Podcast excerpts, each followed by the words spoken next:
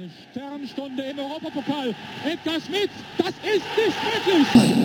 Der HSV Schwein in der Bundesliga. Dieser Gräfe ist ein Rieser. Der gibt den Hafer. Und wie? Hallo und herzlich willkommen, liebe Leute. Wir sind wieder da zum großen Saisonrückblick 2021-2022. Die Saison ist gelaufen. Wir haben uns auch mal ein bisschen Zeit genommen, um einmal durchzuschnaufen, um einmal das Ganze so ein bisschen Revue passieren zu lassen und nicht zu nah nach dem letzten Spieltag aufzunehmen. Äh, dann wären es noch viel mehr Emotionen gewesen, vor allem bei dir, Boris wenn ich dann nochmal an das denke, äh, wie du dich da ausgebruddelt hast über die vergangenen Spiele, auch vollkommen zu Recht.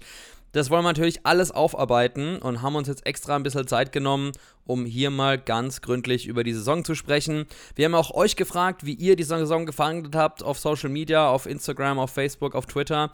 Nochmal vielen, vielen Dank. Es haben richtig viele Leute mitgemacht. Äh, wir gehen gleich nochmal detailliert drauf ein und äh, wollen damit dann natürlich auch starten, denn eure Meinung ist auch uns sehr wichtig und soll hier natürlich auch äh, zur Geltung kommen, denn wir sind und bleiben ein Fan-Podcast und deswegen nochmal vielen, vielen Dank für die rege Teilnahme. War richtig cool. Aber zuallererst Guten Abend, Boris, ins ferne Gibraltar. Dir scheint wieder die Sonne ins Gesicht und es sieht aus, als ob es bei dir richtig warm ist. Guten Abend nach, ich glaube, Freiburg. Ich weiß nicht, wo du genau gerade genau. sitzt. Freiburg, Bin siehst du, kannst du gleich wieder. kann ich gleich was erzählen dazu. Ja, bei mir ist arschwarm. Ich glaube, der Sommer, der kommt so langsam. Wir haben hier knapp 28 Grad und sitze hier in meinem kleinen Kabuff, in meinem, in meinem äh, Podcast-Büro, wenn man das so nennen möchte. ähm, und trinke ein eiskaltes Wasser. Ich habe es nicht geschafft, mal mir ein Bier kaufen zu gehen. Ich hatte viel zu tun. Eieiei. Eieiei, ja. Schande auf mein Haupt. Aber ähm, du hast ja schon gut angesprochen. Ich glaube, wichtig, dass wir uns da wirklich mal ein paar Tage freigenommen haben, sage ich mal, um das mal ein bisschen sacken zu lassen. Ich finde, wir können jetzt ein äh, bisschen neutraler, vielleicht nicht zu neutral, aber ein bisschen neutraler das Ganze betrachten und ein bisschen über die Saison quatschen. Ich glaube, wir haben einiges zu besprechen. Und freue mich auf jeden Fall drauf, das mal ein bisschen, ja, mir vom, vom Herzen zu quatschen. Absolut. Vom, vom Herzen quatschen, so ein bisschen Therapie soll es auch werden. Ähm, deswegen ähm, ja, freut es mich sehr, dass wir jetzt heute Abend hier uns mal die Zeit nehmen und mal ganz detailliert Spiel für Spiel durchgehen. Wir sprechen über Highlights, wir sprechen über Lowlights. Beides war sicherlich äh, zu Genüge da. Und ähm, deswegen wollen wir eigentlich direkt gleich loslegen. Ich habe es gesagt, wir haben euch nach eurer Meinung gefragt, wie ihr die Saison bewertet, was ihr davon haltet vom Ausgang. Am Ende war es ja wirklich bitter, weil uns ist hinten raus echt die Luft ausgegangen. Es war super schade, dass da nicht noch irgendwie mal ein Heimsieg bei rumgekommen ist. Am Ende war es Platz 12. Ja, wenn mir jemand vor der Saison gesagt hätte, hätte ich vielleicht sogar fast gesagt, okay, ja, mit Corona und Stadionumbau und ähm, diversen anderen Baustellen früh Verletzte gehabt in der Saison, zum Beispiel mit Leon Jensen, ähm, wollen wir natürlich alles noch später detailliert aufdröseln. Hätte ich vielleicht sogar fast gesagt, zwölfter Platz und Viertelfinale im Pokal, why not, oder Boris? Absolut. Da hatte ich das Gefühl schon, ähm, dass mich so eine Frage auch irgendwie mal einholen wird, weil vor der Saison hatten wir alle Platz 12 und, und Viertelfinale unterschrieben. Aber wie es halt so ist, die Dinge entwickeln sich halt in eine Richtung, wo du dann das Gefühl hast, Alter, das war echt nicht nötig, das ging viel besser. Vor allem, wenn du dir die Spiele auch ja. mal wirklich anschaust und siehst, wozu die Mannschaft in manchen Spielen auch wirklich in der Lage ist. Ja, letztendlich ähm, sind wir natürlich ein bisschen ernüchternd in die Sommerpause gegangen. Das ist jetzt auch kein Geheimnis mehr. Ähm, die Luft war raus, wie du schon gesagt hast, und das war ein bisschen schade. Ähm, auf der anderen Seite haben wir das auch ein bisschen wettgemacht mit unserem sehr guten Start in die Saison. Das darf man auch nicht vergessen, letztes Jahr. Und ähm, ich denke, mit, diesem, mit dieser Brücke sollten wir auch äh, beginnen, denn die Saison beginnt, wie gesagt, von null aktuell, wenn wir es jetzt mal kurz äh, Revue passieren möchten. Und ähm, ja, die Mannschaft hat gut im Sommer gearbeitet und ähm, ist auch ziemlich gut in die Saison gestartet. Ja, genau. Also wir können ja später gleich auf jeden Fall nochmal detailliert Spieltag für Spieltag durchgehen. Ja, wollen wir mal anfangen mit eurer Meinung. Denn äh, wir haben euch gefragt, wie euch denn die Saison gefallen hat. Unterm Strich Wir haben drei Antwortmöglichkeiten euch zur Verfügung gestellt. Sehr gut, ganz okay oder nicht gut. Und ich möchte es mal repräsentativ unsere Umfrage auf Instagram hervorheben, denn da die mit Abstand die meisten Teilnehmer, insgesamt 623 äh, Hörerinnen und Hörer haben abgestimmt. Vielen Dank dafür. Und ja, ähm, es ist recht eindeutig geworden. Äh, 107 Stimmen und somit 19% für sehr gut, 424 Stimmen, 73% für ganz okay und 8% äh, spricht 46 Stimmen mit nicht gut. Die waren nicht zufrieden mit der Saison. Also man sieht hier, ja. der Bärenanteil hat es eigentlich gesehen wie du und ich, Boris. Ja. Unterm Strich ganz okay. Ähm, weder besonders gut, weder besonders schlecht. Hätte es hinten raus vielleicht nochmal den einen oder anderen Heimsieg gegeben, hätte ich mich wirklich schon fast zu einem sehr gut durchringen können, mhm. wenn es vielleicht noch ein einstelliger Tabellenplatz gewesen wäre, denn wir haben es im Hinterkopf, ähm, Tabellenplatzierung besonders wichtig für uns, denn da steckt ein Haufen Fernsehgeld dahinter. Ähm, das können wir später auch nochmal ein bisschen aufdröseln. Ja. Ähm, Gleiches haben wir auch auf Twitter gefragt, auch da haben wir eine sehr treue Fanbase, haben insgesamt auch relativ viele Leute mitgemacht, 194 Votes ganz okay. Auch hier ganz vorne mit 75% finden äh, die Saison äh, 18% sehr gut und 7% nicht gut. Vielen Dank für eure Meinung. Ähm, ich denke, das ist äh, ganz treffend wiedergegeben. Ganz okay, kann man die Saison sicherlich schon betiteln. So haben es ja gerade auch schon ein bisschen ausgewertet und äh, man kann eigentlich nur wirklich hoffen, dass die nächste Saison vielleicht besser wird, das weiß man nicht. Ähm, Michael Becker hat auch da wieder von einem Übergangsjahr gesprochen mit Stadionneubau, mit Umbruch, der uns sportlich bevorsteht. Auch da haben wir natürlich wieder jetzt einen Newsteil später mit eingeplant, wo wir nochmal ganz detailliert über Zu- und Abgänge reden wollen. Aber Boris, wir haben auch natürlich nicht nur nach der Meinung zur Saison gefragt, sondern auch zur Meinung des Spielers der Saison. Und damit kommen wir zu unserer Rubrik zu den Bruttler Awards. Hast du die Grafik gerade offen? Die Grafik kann ich gleich mal schnell aufmachen. Was ich aber, wie gesagt, sehr stark finde, ist einfach die Teilnahme an dieser Geschichte. Ähm, wir haben ja auch schon zum, äh, zur Hinrunde den Spieler des äh, oder den Spieler der Hinrunde gewählt. Ähm, und da gab es ja durchweg nur positive äh, Resonanz dazu, dass äh, Tim Breithaupt natürlich da der Spieler der Hinrunde war. Und ähm, da haben wir uns dann gesagt, ey, das ziehen wir durch, das machen wir auch am Ende der Saison. Und ähm, da haben wir dann für euch vier Spieler zur Verfügung gestellt, die unserer Meinung nach ähm, es verdient haben, nominiert zu werden. Zum einen Philipp Hofmann, Marvin Wanicek, Tim Breithaupt und Marius Gersbeck. Das waren für uns so die ja, vier Spieler der Saison. Und auch da gab es einige, die für einen Spieler gestimmt haben. Äh, aber wir fangen mal von ganz hinten an. Nämlich mit 74 Stimmen hat Tim Breithaupt sich Platz 4 geholt. Unser Spieler der Hinrunde. Ich finde, das ist ähm, interessant, wie er sich einfach entwickelt hat. Ja, diese Saison, ja, glaube ich, war voll. so sein richtiger Werdegang. Ähm, hat fast alle Spiele durchgespielt, sogar von Beginn an viele gemacht und ähm, spielt die Dinger weg. War als in der U20, U20-Nationalmannschaft nominiert auch noch mal dabei ganz großes Ding, wie er bei uns gesagt hat, ja, äh, dass er mal den Adler auf der Brust tragen darf. Das wird ihm keiner mehr nehmen, diesen Moment.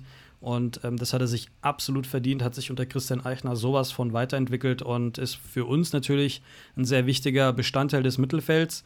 Ähm, er sieht sich selber ein bisschen als so ein, so ein junger Toni Groß. Das ist ein großes Vor äh, Vorbild. Und ich finde, der macht das auch sehr souverän. Und ähm, da absolut keine Frage, dass er für uns in die Top 4 gehört. Ähm, Glückwunsch auf jeden Fall. Timmy.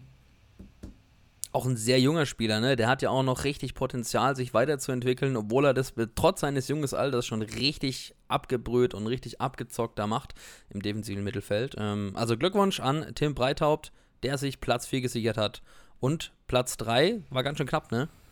Das stimmt. Ähm, Platz 3 war Marius Gersbeck, unser Torwart der, äh, ich glaube, einen sehr wichtigen Teil dazu beigetragen hat, dass es letztendlich doch nur knapp, was, 53, 54 Gegentore geworden sind. Ich habe es gerade auch nicht mehr im Kopf. 55 waren es, genau. 55. Ähm, sind, genau, sind sehr viele, aber er hat uns auch sehr auf den Arsch gerettet, da müssen wir auch mal sehr, sehr ehrlich sein.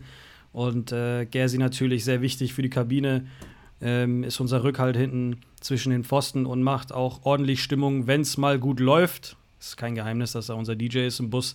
Und ähm, wer ihn kennt, weiß, dass er auch aus der Kurve kommt. Ähm, ist ein Berliner Jung. Natürlich die Verbundenheit zu Hertha Ähm, das macht das Ganze nochmal charmanter. War jetzt auch neulich nach seiner OP auf der Südtribüne hinterm Tor mit den Ultras und hat da die Im Mannschaft Block. angefeuert. Ja. Ähm, Finde ich einfach super, sehr Geil. authentischer junger Mann. Und hat mit 84 Stimmen ähm, sich Platz 3 geholt.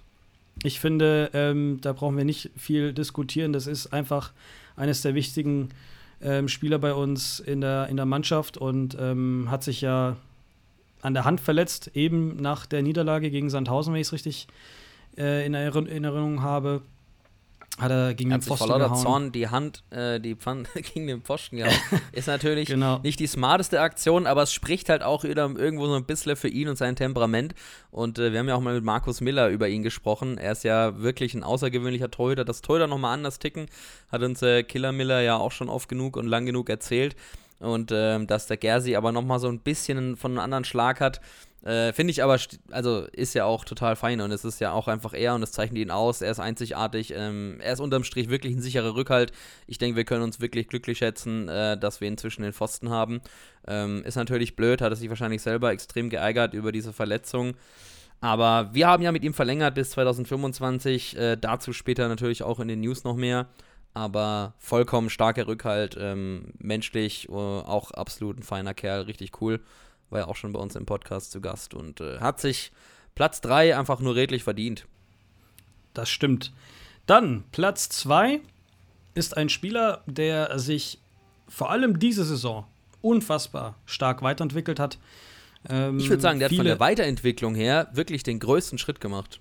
Das würde ich auch sagen. Ähm, das hat man auch gehört in einigen Interviews von, ich sag mal, Kreuzer bis Eichner. Ähm, Marvin Wanicek, 115 Votes, 115 Stimmen, das sind 17 Prozent der Gesamtwahl. Ähm, ist auf Platz 2 gelandet. Ich finde einfach auch sein Tor gegen Schalke beispielsweise, das, das ist das, weißt du, wenn, wenn ich den Namen Wanicek höre, diese Saison, zack, gleich das Tor auf Schalke, das war für mich so Last-Minute-Bombe da in, in, in, in, in den Knick und das ist einfach ein Wahnsinnsding. Aber nicht nur dieses Tor, sondern er hat auch viele weitere Tore gemacht, ähm, weitere aufgelegt, äh, ist unser Motor im Mittelfeld und hat sich, wie gesagt, diese Saison richtig nach vorne weiterentwickelt. Ähm, ja, wird einfach irgendwie immer besser, habe ich das Gefühl, oder, Niklas? Mega. Also ich kann mich noch ganz genau an dieses Tor erinnern. Ich war da am Flughafen gesessen in München und habe es mir äh, auf dem Handy angeschaut. Und dann kommt aus dem Nichts dieser Strahl und ich habe echt den halben Flughafen zusammengebrüllt. Ich glaube, ich muss mich nochmal bei den Leuten entschuldigen, die neben mir saßen. Die hören das hier wahrscheinlich, unwahrscheinlich, dass sie gerade zuhören. Ähm, sonst hätten sie mitgejubelt, wenn sie auch KSC-Fans gewesen wären. Aber die habe ich da schon richtig erschreckt. Äh, aber unfassbar, vor allem, weil es halt auch wirklich aus dem Nichts kam. Wir haben da, äh, ich glaube, das beste Auswärtsspiel der ganzen Saison gemacht. Ähm, ich kann mich erinnern, dass Kobi gefühlt das Spiel seines Lebens gemacht hat. Der hat fast jeden Zweikampf hinten drin gewonnen. Robin hat mit Maske gespielt, hat sich in jeden Zweikampf geschmissen und gab sogar diese eine Schreckenssituation, wo er da die Maske verloren hat und da am Boden lag äh, nach diesem Luftzweikampf. Ja, aber äh, also da wirklich bin ich komplett ausgeflippt und äh, vor allem auch verbal, finde ich, hat er sich extrem weiterentwickelt. Das war, wenn ich es richtig im Kopf habe, so der Bereich, wo Eiche von ihm einfach noch so ein bisschen mehr, ja, so Kapitän-Tum Leadership ähm, auch, ja. verlangt hat. Genau, ein bisschen mehr Leadership, einfach so ein bisschen mehr, ja, so die Galligkeit und das Einfordern und das Verbale und ja, einfach da so, einfach so sein, sein Mann zu stehen, so blöd wie das klingt. Ähm, und sich da einfach auch nochmal von der kommunikativen Seite weiterzuentwickeln. Und ich finde, das hat er extrem gut gemacht. Ähm, man hat es dann auch gemerkt, war da neben Jago auch immer gleich äh, wahrscheinlich der zweite Kandidat, der gleich beim Schiri war bei irgendeiner Entscheidung, die gegen uns lief. Was ich aber auch total, also es gehört einfach dazu, ja, also dass du mal anderer Meinung bist und die halt dann auch wirklich äh, lautstark kommunizierst. Und er ist lang genug bei uns, er ist ein Leader und vor allem halt da auch richtig, richtig gute Statistiken aufzuweisen. Diese Saison neun Tore selber geschossen, neun Vorlagen. Also extrem wichtig für uns, zweitbester Torschütze. Also ja, tolle Standards, extrem, extrem gefährlich und äh, ein absolut richtig bodenständiger, cooler Typ. Passt super in die Mannschaft, ins Gesamtgefüge und ja, er ist unser Mittelfeldmotor. Absolut, hast gerade schon gesagt, 18 Tor Torbeteiligung dieses Jahr, das ist äh, schon einiges. Apropos Torbeteiligung, wir wollen natürlich noch unseren Sieger küren. Und äh, wer Und? hätte es gedacht, mit 95 Prozent der Gesamtwahl und damit 396 Votes, Philipp Hoffmann, The Hoff, The Goat, unser, ja, Torschützenkönig der Mannschaft, wenn man so möchte. Ähm, ich fand seine Statistik äh, super. Nach 100 Spielen 50 Treffer. Es kamen ja noch einige dazu am Ende. Aber das musst du auch erstmal schaffen und sich dann da in diese in die Top 8 oder Top 10 der Allzeit-Torjägerliste des KSC sich hochzuballern in drei Jahren, das ist einfach ja. nur unfassbar. Chapeau, ich würde mir alle Hü oder ich würde alle Hüte ziehen, die ich hätte. Hab sie gerade nicht auf, aber ich würde es tun. Und ähm, ich finde es einfach nur unfassbar, wie er sich weiterentwickelt hat, ähm, dass er auch weiterhin alles gegeben hat für den KSC, obwohl fast ja, lange feststand, dass er den KSC am Ende der Saison verlassen wird in die Bundesliga. Er wollte sich äh, schon jahrelang seinen Traum erfüllen und ich finde, das hat er sich absolut verdient. Großer Respekt an Philipp, ähm, wie er das auch gehandhabt hat. Wir hatten da ein paar Hiccups ja, mit der, der Geschichte mit Union Berlin äh, eine Saison zuvor. Auch da hat er sich dann am Ende nochmal dazu bekannt und gesagt, Leute, dann bleibe ich hier, aber ich gebe alles für den KSC. Und wir haben natürlich alle gehofft, dass er verlängern wird, aber ähm, ich glaube, es war relativ schnell klar, dadurch, dass er nochmal diese Saison so explodiert ist, ähm, wird es klar, dass er am Ende der Saison in die Bundesliga wechseln wird und wie schon gesagt, auf jeden Fall verdient. Aber auch nochmal von uns herzlichen Glückwunsch zum Spieler der Saison, Brudler Awards 2022. Vollkommen zu Recht. Ähm, so eindeutig äh, war das Ergebnis ja dann auch in der Umfrage. 59 Prozent, äh, 396 Stimmen. Ja, ist einfach, also auch aufgrund allein seiner Tore, ne, also 19 Tore ist ja auch absolut überragender, überragender Wert, äh, absolut bombastisch. Ähm, Gäbe es keinen Simon Terodde in der zweiten Liga, wäre da nochmal richtig nah rangekommen, vielleicht hinten raus, um sich die Krone zu holen. Aber ja, also er wird den KSC, denke ich, in sehr, sehr guter Erinnerung behalten. Ähm, es waren auch schöne Bilder. Er war auch einer, der ja immer, immer so total euphorisch gejubelt hat, wenn er eine Bude gemacht hat hat in der Kurve gefeiert mit den Fans und man hat schon gemerkt, dass es einer ist, der ja auch äh, genau weiß, was er beim KSC hat und der sich hier richtig wohlgefühlt hat. Und ähm, ja, man kann sicherlich sagen, dass äh, hier mit absolut seine erfolgreichste Station war in seiner Karriere, hat es ja vorher nie einfach gehabt. Viel, äh, viele Vereinswechsel vorher durchlebt und ähm, ja, der absolute Durchbruch ist ihm bei uns gelungen wird immer ein Teil unserer Erfolgswelle sein, die wir vor kurzem hatten. Ähm, ja, einfach nur stark und vollkommen zurecht, dass er sich das Ding geholt hat. Und wir wünschen ihm natürlich an der Stelle alles Gute in der Bundesliga beim VfL Bochum. Er hat sich den Traum erfüllt und wer weiß, vielleicht sieht man ihn in zwei Jahren nochmal wieder. Dann kommt er wieder zurück und schießt uns in die Bundesliga, wenn wir bis dahin noch nicht geschafft haben. Sind wir mal ganz vorsichtig optimistisch. Äh, wir wollen ja später auch nochmal so ein bisschen Ausblick geben über die äh, Termine und über den Kader etc. Aber ähm, ja, also wir sehen es eigentlich auch nicht anders. Ähm, allein aufgrund äh, der Anzahl der Tore ähm, sehr, sehr verdient dass er sich die Brutler Awards geschnappt hat und unser Spieler der Saison wurde. Ohne natürlich jetzt äh, die Leistung anderer Spieler zu schmälern, ähm, vollkommen klar. Ich finde auch Fabian Schleusener hat keine schlechte Runde gespielt. Der hat es ja auch nicht so einfach gehabt und ähm, finde ich, hat immer eigentlich seine Leistung gebracht, wenn er kam. Sieben Tore, zwei Vorlagen, ähm, ist auch nicht schlecht. Ich glaube, der hat mal irgendwie eine Zeit lang äh, so jedes, äh, jedes Heimspiel getroffen für vier Heimspiele. Und äh, immer wenn er reinkam, auch eine Bereicherung. Ähm, wir finden, ich finde so ein bisschen viel zu selten, haben sie zu zweit im Sturmduo, als Sturmduo agieren dürfen. Ähm, da haben wir uns auch mal eine Zeit lang drüber ja, aufgeregt, weil wir es nicht so ganz verstanden haben, warum Eiche dann in der einen oder anderen Partie dann nicht doch mal mit Doppelspitze agiert hat. Ähm, ja, hätten wir uns vielleicht ein bisschen mehr offensives Feuerwerk gewünscht.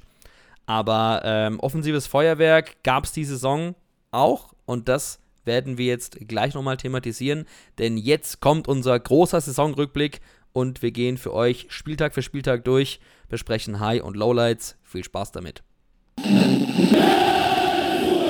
So, Boris, los geht's. Großer Saisonrückblick. Wir haben es gerade thematisiert. Der KSC ist am Ende auf Platz 12 gelandet. 54 selber geschossene Tore, wir haben es äh, angedeutet. Äh, offensiv ging einiges, aber eben halt auch 55 Gegentore. Und äh, ja, wie die zustande gekommen sind, sieht man, wenn man sich mal so jetzt Stück für Stück durch die Spieltage durchscrollt. Und wir fangen natürlich beim allerersten Spieltag an. Ich kann mich noch ganz genau erinnern, äh, es war ein lauer Sommernachmittag. Ich war damals in den Bergen. Äh, Auswärtsspiel bei Hansa Rostock, 3-1 Auswärtssieg. Sebi Jung, Torschütze gewesen, damals noch fit und absolut gesetzt auf der rechten Seite. Ja, ähm, ich kann mich noch erinnern, wir haben drüber gesprochen. Ähm, wir waren nicht unbedingt die bessere Mannschaft, unterm Strich, wenn man es so mal betrachtet. Die erste Halbzeit war sehr schleppend von uns, aber wir haben die Buden gemacht. Das stimmt, vor allem darf man nicht vergessen, zu der Zeit ähm, war das ja noch ähm, sehr schwierig mit, mit Zuschauern und, und der Auslastung. Und ich weiß, dass in Rostock oder in Schleswig-Holstein zu der Zeit ja äh, einige Fans zugelassen wurden. Und da waren 14.500 Fans im Stadion und die haben richtig Lärm gemacht. Das hat man gleich gehört und ähm, ja, ich hatte das Gefühl, dass das wird sich auf, auf Rostocker Seite pendeln, dass, dass wir uns da sehr schwer tun werden, aber Pustekuchen.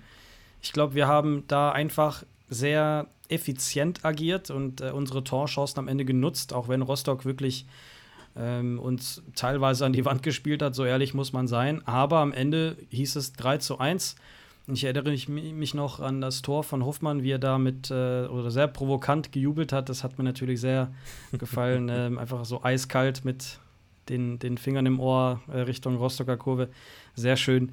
Ähm, aber da hieß es ja dann auch irgendwo auf der Pressekonferenz, da erkennt man halt den Klassenunterschied. Rostock als Neuaufsteiger dann ähm, seine Chancen nicht genutzt, Fehler gemacht und die werden halt bestraft von einem sehr guten Zweitligisten zu der Zeit, sage ich mal. Ähm, und ja, mit Sebastian Jung, Philipp Hofmann und, na, wer hat noch getroffen? Ich weiß es gerade nicht. Ähm, aber trotzdem 3-1, sehr guter Start. Auswärts in Rostock bei so einer Kulisse. Und ich glaube, da hatten einige Spieler nochmal richtig Lust bekommen aufs nächste Spiel. Und ähm, das hat sich ja dann auch mal gezeigt. Ja, Kobi war es, der den 1 0 Treffer gemacht hat in der 42. Minute. Ich habe es hier vor mir stehen. Zuvor ein Tor nicht gegeben von äh, Verhoek. Da habe ich schon so gedacht, oh, das geht ja wieder gut los. Hey, also die haben uns da, ich erinnere mich, die ersten paar Minuten schon gut hergespielt. Aber ja, das war unfassbar, oder? Weil wir waren so effektiv bei diesem, bei diesem Spiel. Ähm, ich kann mich noch erinnern, das waren echt zwei gute, gute aus den Offensivaktionen. Und äh, Vorbereiter war Coeto beim 2-0 von Hoffi und da war mir richtig eiskalt. Und ähm, Eich hat es dann gesagt, also so happy klang er da auch nicht auf der PK, das habe ich richtig, glaube ich, in Erinnerung und gesagt hat, ja, wir haben viel Arbeit, weil gerade die erste Halbzeit hat ihm nicht gefallen. Und äh, Rostock hatte da wohl noch so ein bisschen seine Probleme. Ähm, zu dem Zeitpunkt hätte man wahrscheinlich nicht getippt, dass die am Ende punktgleich mit uns ähm, in der Liga dastehen. Kam aber halt nun mal so, wie es kam. Und dann, Boris, kam unser erstes gemeinsames Spiel im Wildpark. Richtig, Darmstadt zu Hause. Ähm, genau. Da gab es ja kurz vorher eine kleine Schrecksekunde, weil man ja nicht wusste, ob das Spiel nun letztendlich stattfinden wird, wer sich noch erinnert.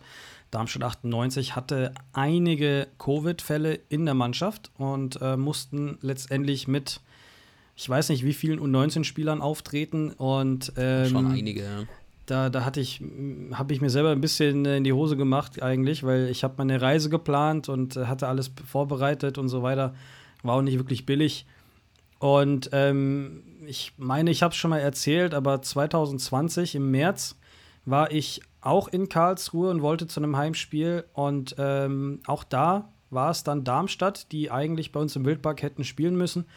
Und dann hat man einen Tag vorher das Spiel abgesagt, weil da gerade diese ganze Corona-Thematik aufgetaucht ist und dass ähm, da alle ein bisschen vorsichtig waren und gesagt haben, ja, die Liga, die stoppen wir jetzt.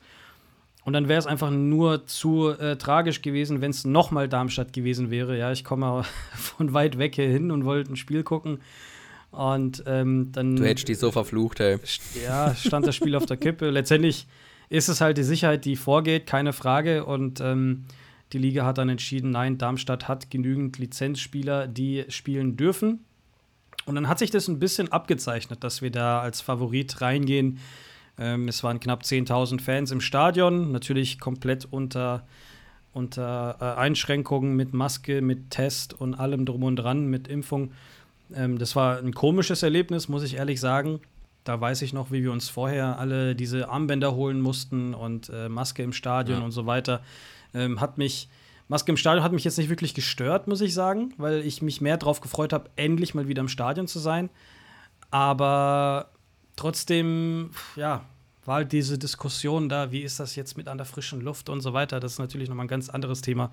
Aber dennoch ähm, hat es mich auf äh, der anderen Seite natürlich überwiegend gefreut, dass wir uns da getroffen haben und äh, wir unser allererstes Stadionerlebnis zusammen hatten und wir mit ganz vielen Fans, mit ganz vielen Zuhörern ähm, ein bisschen quatschen konnten.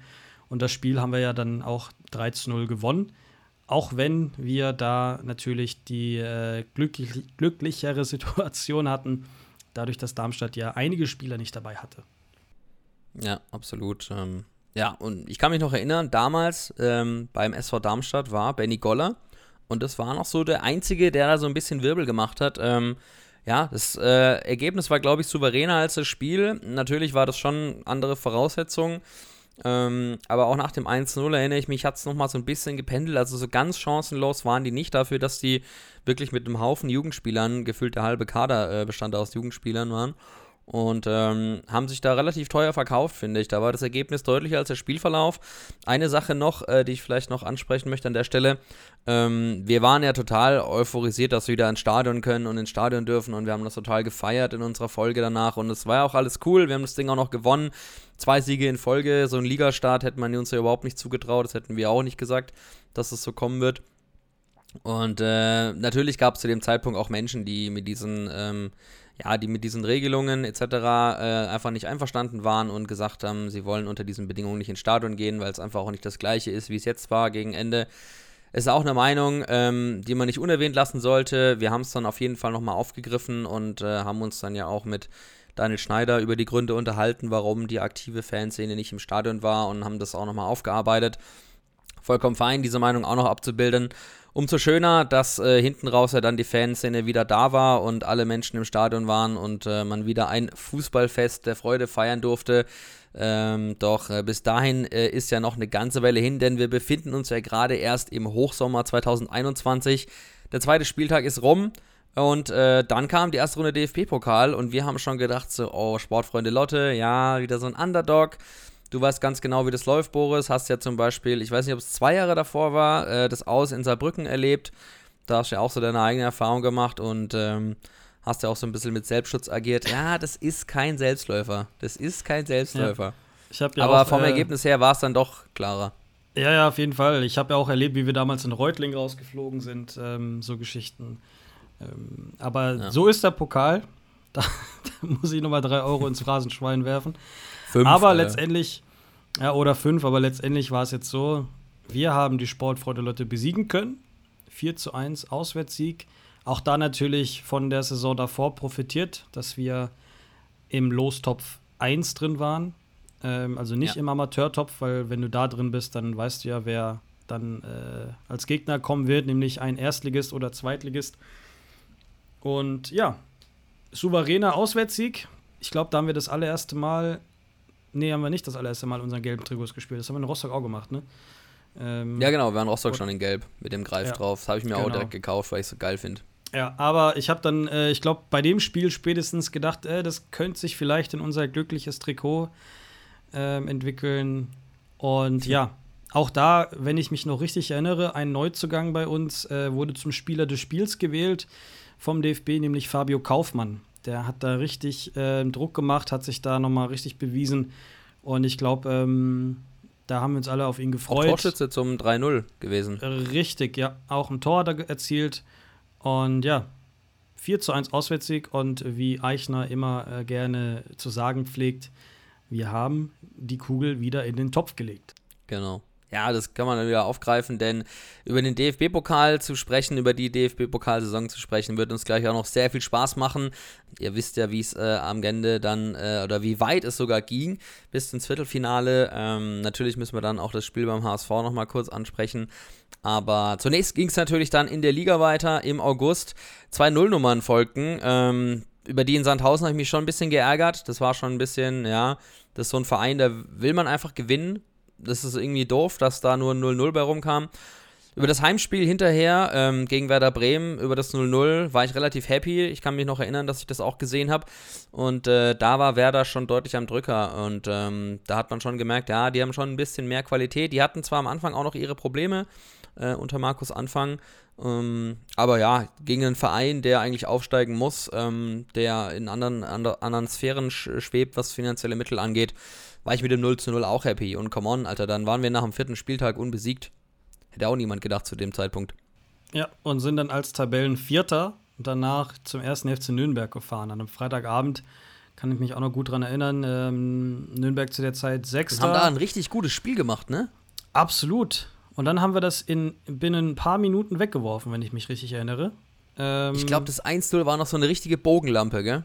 Ja, ja, das war, das war ein ganz komisches Ding. Und ähm, wie gesagt, ich habe es nicht mehr so stark in Erinnerung, aber das Einzige, was mir hängen geblieben ist, ist, dass wir das irgendwie weggeworfen haben, das Spiel.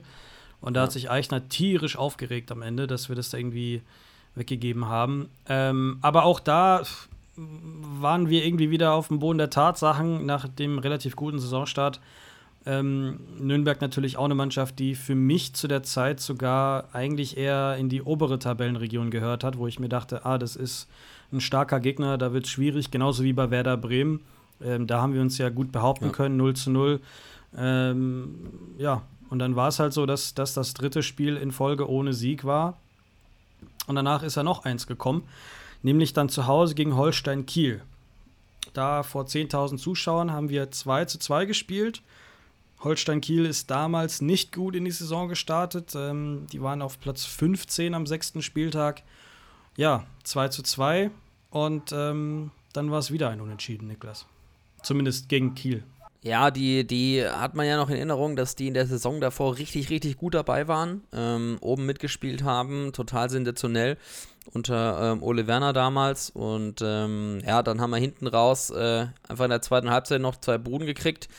Ähm, und äh, Gott sei Dank mit Hoffi in der, 8, in der 88. das Ding noch gedreht. Du kennst mich, ich bin dann immer relativ defensiv. Ich denke mir dann so, ja, pff, natürlich ist es scheiße, aber wenn du halt in der 88. noch den Ausgleich machst, ärgerst dich natürlich über die zwei Gegentore, aber denkst halt, gut, nehmen wir halt den Punkt noch mit. Ja, vor allem ähm, die zwei Gegentore, Niklas, sind innerhalb zwei Minuten passiert, ne? Ja, 78 und ja, 80. Das war halt wieder bitter. Ja. Ich glaube, das eine war nicht sogar, war das eine nicht so auch ein, Kopfball-Gegentor, bei dem Gordy halt einfach wieder zwei Meter weiter weg stand. Ich glaube, wir haben in der Podcast-Folge genau, genau. Ich glaube, wir haben uns nämlich in der Podcast-Folge darüber unterhalten und ich habe mich so geärgert, dass beides gefühlt Kopfballduelle waren, die von großen Abwehrspielern verloren wurden. Einmal war es Gordy, ich weiß nicht, wer es beim zweiten Mal war. Und da habe ich mir, habe ich mir einfach gesagt so, wenn er ein Laufduell verliert, okay, Dash, alt genug, dass man sagen kann, der muss jetzt nicht unbedingt vielleicht jedes Laufduell gewinnen oder es vielleicht auch mal mit einem Foul lösen, aber wenn er halt eigentlich seinen Bereich nicht beherrscht, den er beherrscht, und zwar das ist der Luftraum, aufgrund seiner Größe, aufgrund seiner Körperlichkeit, dann ist es schon ärgerlich. Und da habe ich schon echt abgebruddelt, weil das habe ich einfach nicht verstanden. Dann soll er halt ja. das, den, den Kopfball gewinnen und in dem Bereich glänzen, in dem man glänzen kann. Und ähm, ja, ich fand's, also ich habe mich aufgeregt. Ich fand's zum Kotzen. Ich sehe es gerade noch mal auf Transfermarkt im Spielbericht. Da ist Daniel Gordon in der 66. für Robin Bowman eingewechselt worden. Also er war relativ kalt. Ich weiß auch nicht, wieso man da gewechselt hat. Da steht Taktik drin, taktischer Grund. Ähm, aber ja, gebe ich dir absolut recht. Ähm, ich erinnere mich auch noch an, an diese Situation, wo ich mir denke, den musst du eigentlich selber runterpflücken. Aber ja, zwei Tore am Ende ähm, hergegeben, aber zum Glück nochmal das äh, Ausgleichstor erzielt. Philipp Hofmann vor bei Sebastian Jung. Das war dann Hofmanns viertes Saisontor und ähm, Gott sei Dank haben wir da nochmal den Punkt retten können. Absolut. Und dann kam besagtes Spiel. Es war der 17. September 2021, der siebte Spieltag und der KSC war beim großen FC Schalke 04 zu Gast. Äh, absoluter Aufstiegsfavorit haben es ja auch hinterher geschafft und sind Meister geworden. Damals sah es aber noch nicht so aus. Die haben auch ein bisschen gestruggelt am Anfang in der Saison, hatten wieder so mal so kleine Ups und Downs. Und äh, unter dem damaligen Trainer Gramotzes lief es nicht so einwandfrei, obwohl der Kader ja, also natürlich einer, der ist, der zum Aufsteigen verdammt ist, wenn man sich mal so die, den Etatwert anschaut. Also ja, da auf Platz 3, was den reinen Marktwert betrifft, ähm, in der Tabelle. Also ähm, die mussten hoch und die wussten genau, die mussten eigentlich jedes Spiel so reingehen, dass sie es gewinnen. Und wir haben aber einfach ein fucking bärenstarkes Auswärtsspiel gelegt. Ich erinnere mich, ich glaube, der Kobi hat fast so gut wie keinen Zweikampf verloren. Wir sind richtig früh in Führung gegangen und es lief einfach richtig, richtig gut für uns. Äh, ja. In der ersten Spielminute Linkschuss Choi und das Ding war drin. Und dann ist, ist es so, wie Eiche das ja auch schon immer ganz oft gesagt hat, so den, den Spielverlauf auch so ein bisschen auf seine Seite zu ziehen. Die Schalker dann so ein bisschen geschockt gewesen, haben zwar nicht lange für den Ausgleich gebraucht, aber wir haben da einfach richtig, richtig gut dagegen gehalten. So ein Simon Terodde, ähm, ich meine, das siehst du jetzt ja, wenn du dir einfach nur mal die Torschützenliste anguckst, der hat allein 30 Buden gemacht. Den kannst du halt einfach auch in gewissen Momenten nicht verteilen, weil er äh, in einer anderen Welt Fußball spielt. Aber da uns da richtig, richtig gut verkauft zu haben, das war halt schon richtig geil. Das war so ein Spiel, das hat richtig Bock und richtig Mut gemacht, wenn man mit so einer, mit so einer krassen Mannschaft mithalten kann ähm, und da richtig, richtig alles reinhaut, sich vollkommen motiviert. Da waren, glaube ich, auch wieder echt viele Zuschauer im Stadion auf Schalke. Und ja, das, war, das war einfach geil. Ja.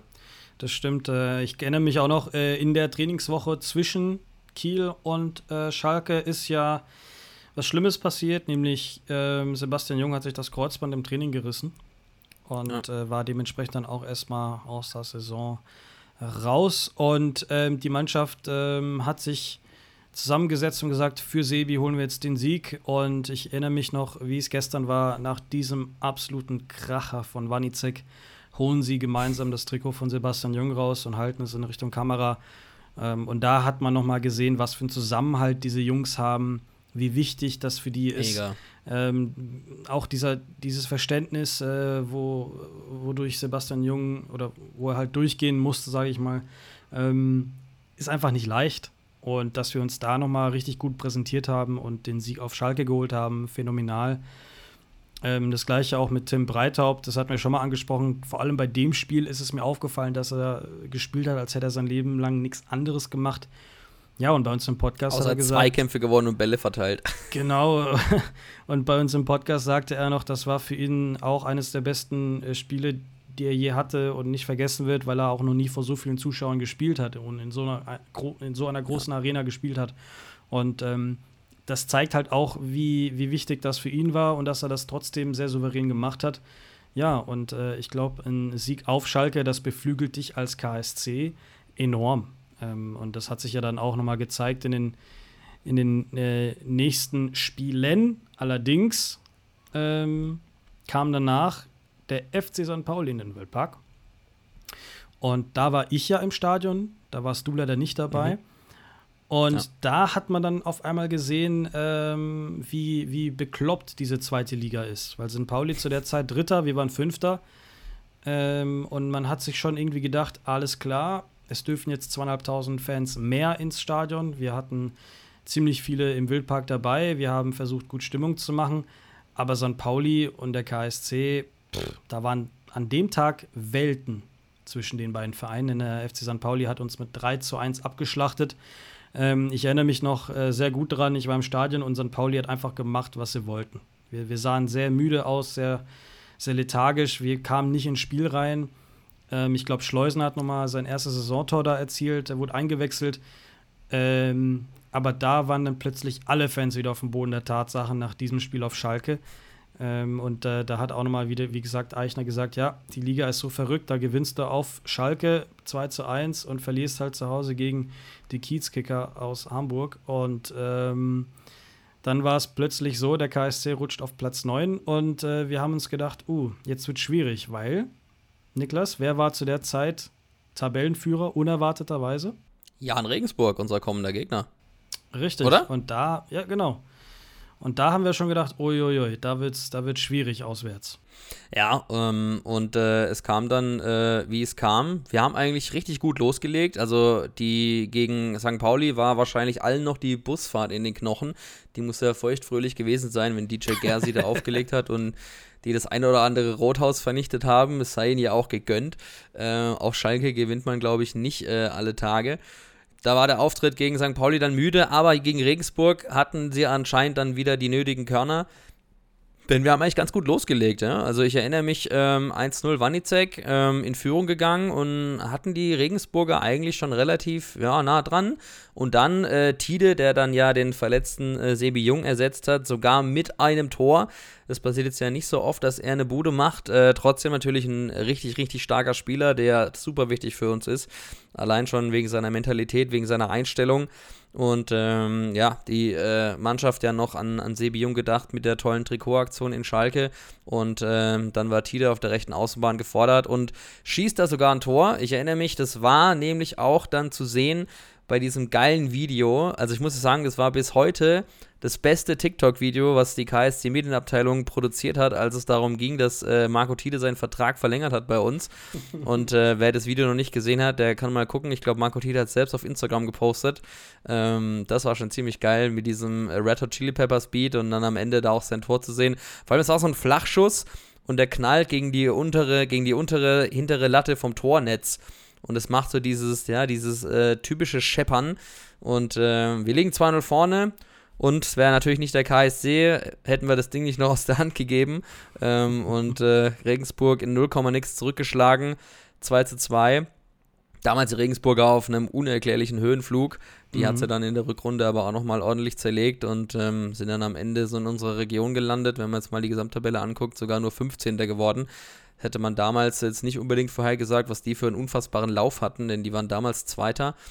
Ähm, ja, pff, ist halt dann so, äh, wie es war, ne? Also pff, auch noch Benedikt Gimber, äh, der auch mal beim KSC war, nur kurze Zeit, äh, lese ich hier gerade den Ausgleich gemacht, äh, passt dann wieder natürlich dazu, dass ehemalige Spieler gegen uns sehr gerne treffen und ähm, ja, aber im Endeffekt, es ist natürlich super ärgerlich und äh, brutal scheiße, wenn du dann noch zwei Gegentore kriegst.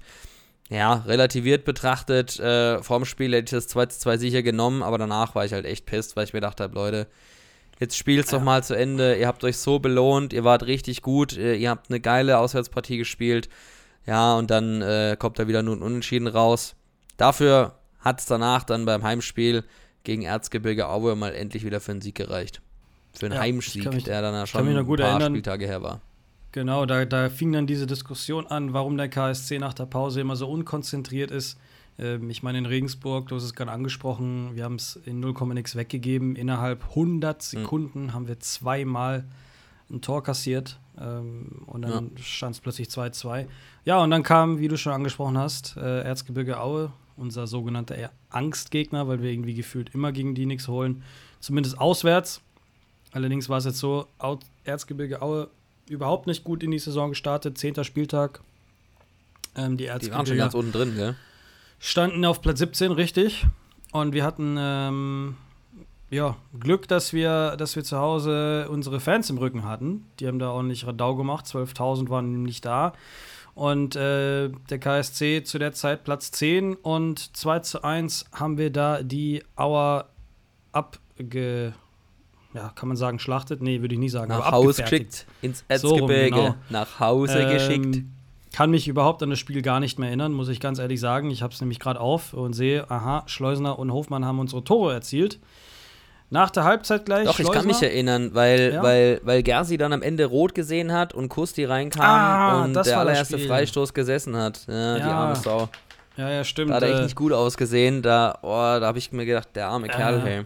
Notbremse Gersbeck, Freistoß genau. und dann ab in den Winkel. Und das war natürlich der ja, erste Schuss, den Kusti versucht hat zu halten, aber der war so gut platziert geschossen, da hat er keine, keine Chance gehabt. Ah, okay, jetzt erinnere also ich mich. Also der, der, ja, der, der Freistoß war nicht schlecht geschossen, was halt nur ein bisschen doof aussah, ist, dass Kusti sich halt gar nicht geregt hat, ne? Also er hat den auch gar, ziemlich unterschätzt. Ja. Er kam halt eiskalt rein, ja, ja. super undankbar als Goalie. Ähm, Schwierig, ja. Also, dass er dass es besser kann, hat er in der Vorbereitung gezeigt, in diversen Testspielen. Ja, bitter, aber Hauptsache das Ding am Ende noch halt zu Ende geschaukelt und den Sieg geholt. Es war ein ziemliches Zittern in der Schlussphase. Mhm. Die, die Nazarov kann ich mich erinnern, ehemaliger Karlsruher bei uns, hat natürlich wieder ein gutes Spiel gemacht gegen uns. Ja, und dann war ich aber einfach nur happy, dass wir das Ding gewonnen haben und dann habe ich hinterher aber auch nicht mehr gefragt nach dem Wie, sondern wir haben ein Tor mehr erzielt als der Gegner und hatten endlich mal wieder einen Heimsieg. Das war ja da auch schon ein bisschen her. Der, der letzte Heimsieg davor war da tatsächlich Darmstadt, ne? Also da haben wir jetzt wirklich lange genau. eins, zwei, drei, war der dritte nach dritten, nach drei sieglosen Heimsiegen dann endlich mal wieder ein Dreier im Wildpark geholt. Genau, das war gegen Aue und danach ging es nach äh, Düsseldorf, wo, wenn ich mich richtig erinnere, du im Stadion warst ich und war da. gehofft hast, genau. dass wir einen Auswärtssieg holen. Ähm, erinnerst du dich noch, wie war die Stimmung im Stadion? Ich erinnere mich sehr gut. Ähm, es war das Wochenende, ähm, war der Junggesellenabschied von meinem kleinen Bruder. Und mhm. äh, wir haben ihm das geschenkt und haben ihn da morgens abgeholt. Er hat gar nicht gecheckt, wie ihm geschieht. Erst als ich dann den KSC-Schall ausgepackt habe, hat er vielleicht so, hat er gewusst, ah, okay, es könnte in die Richtung gehen.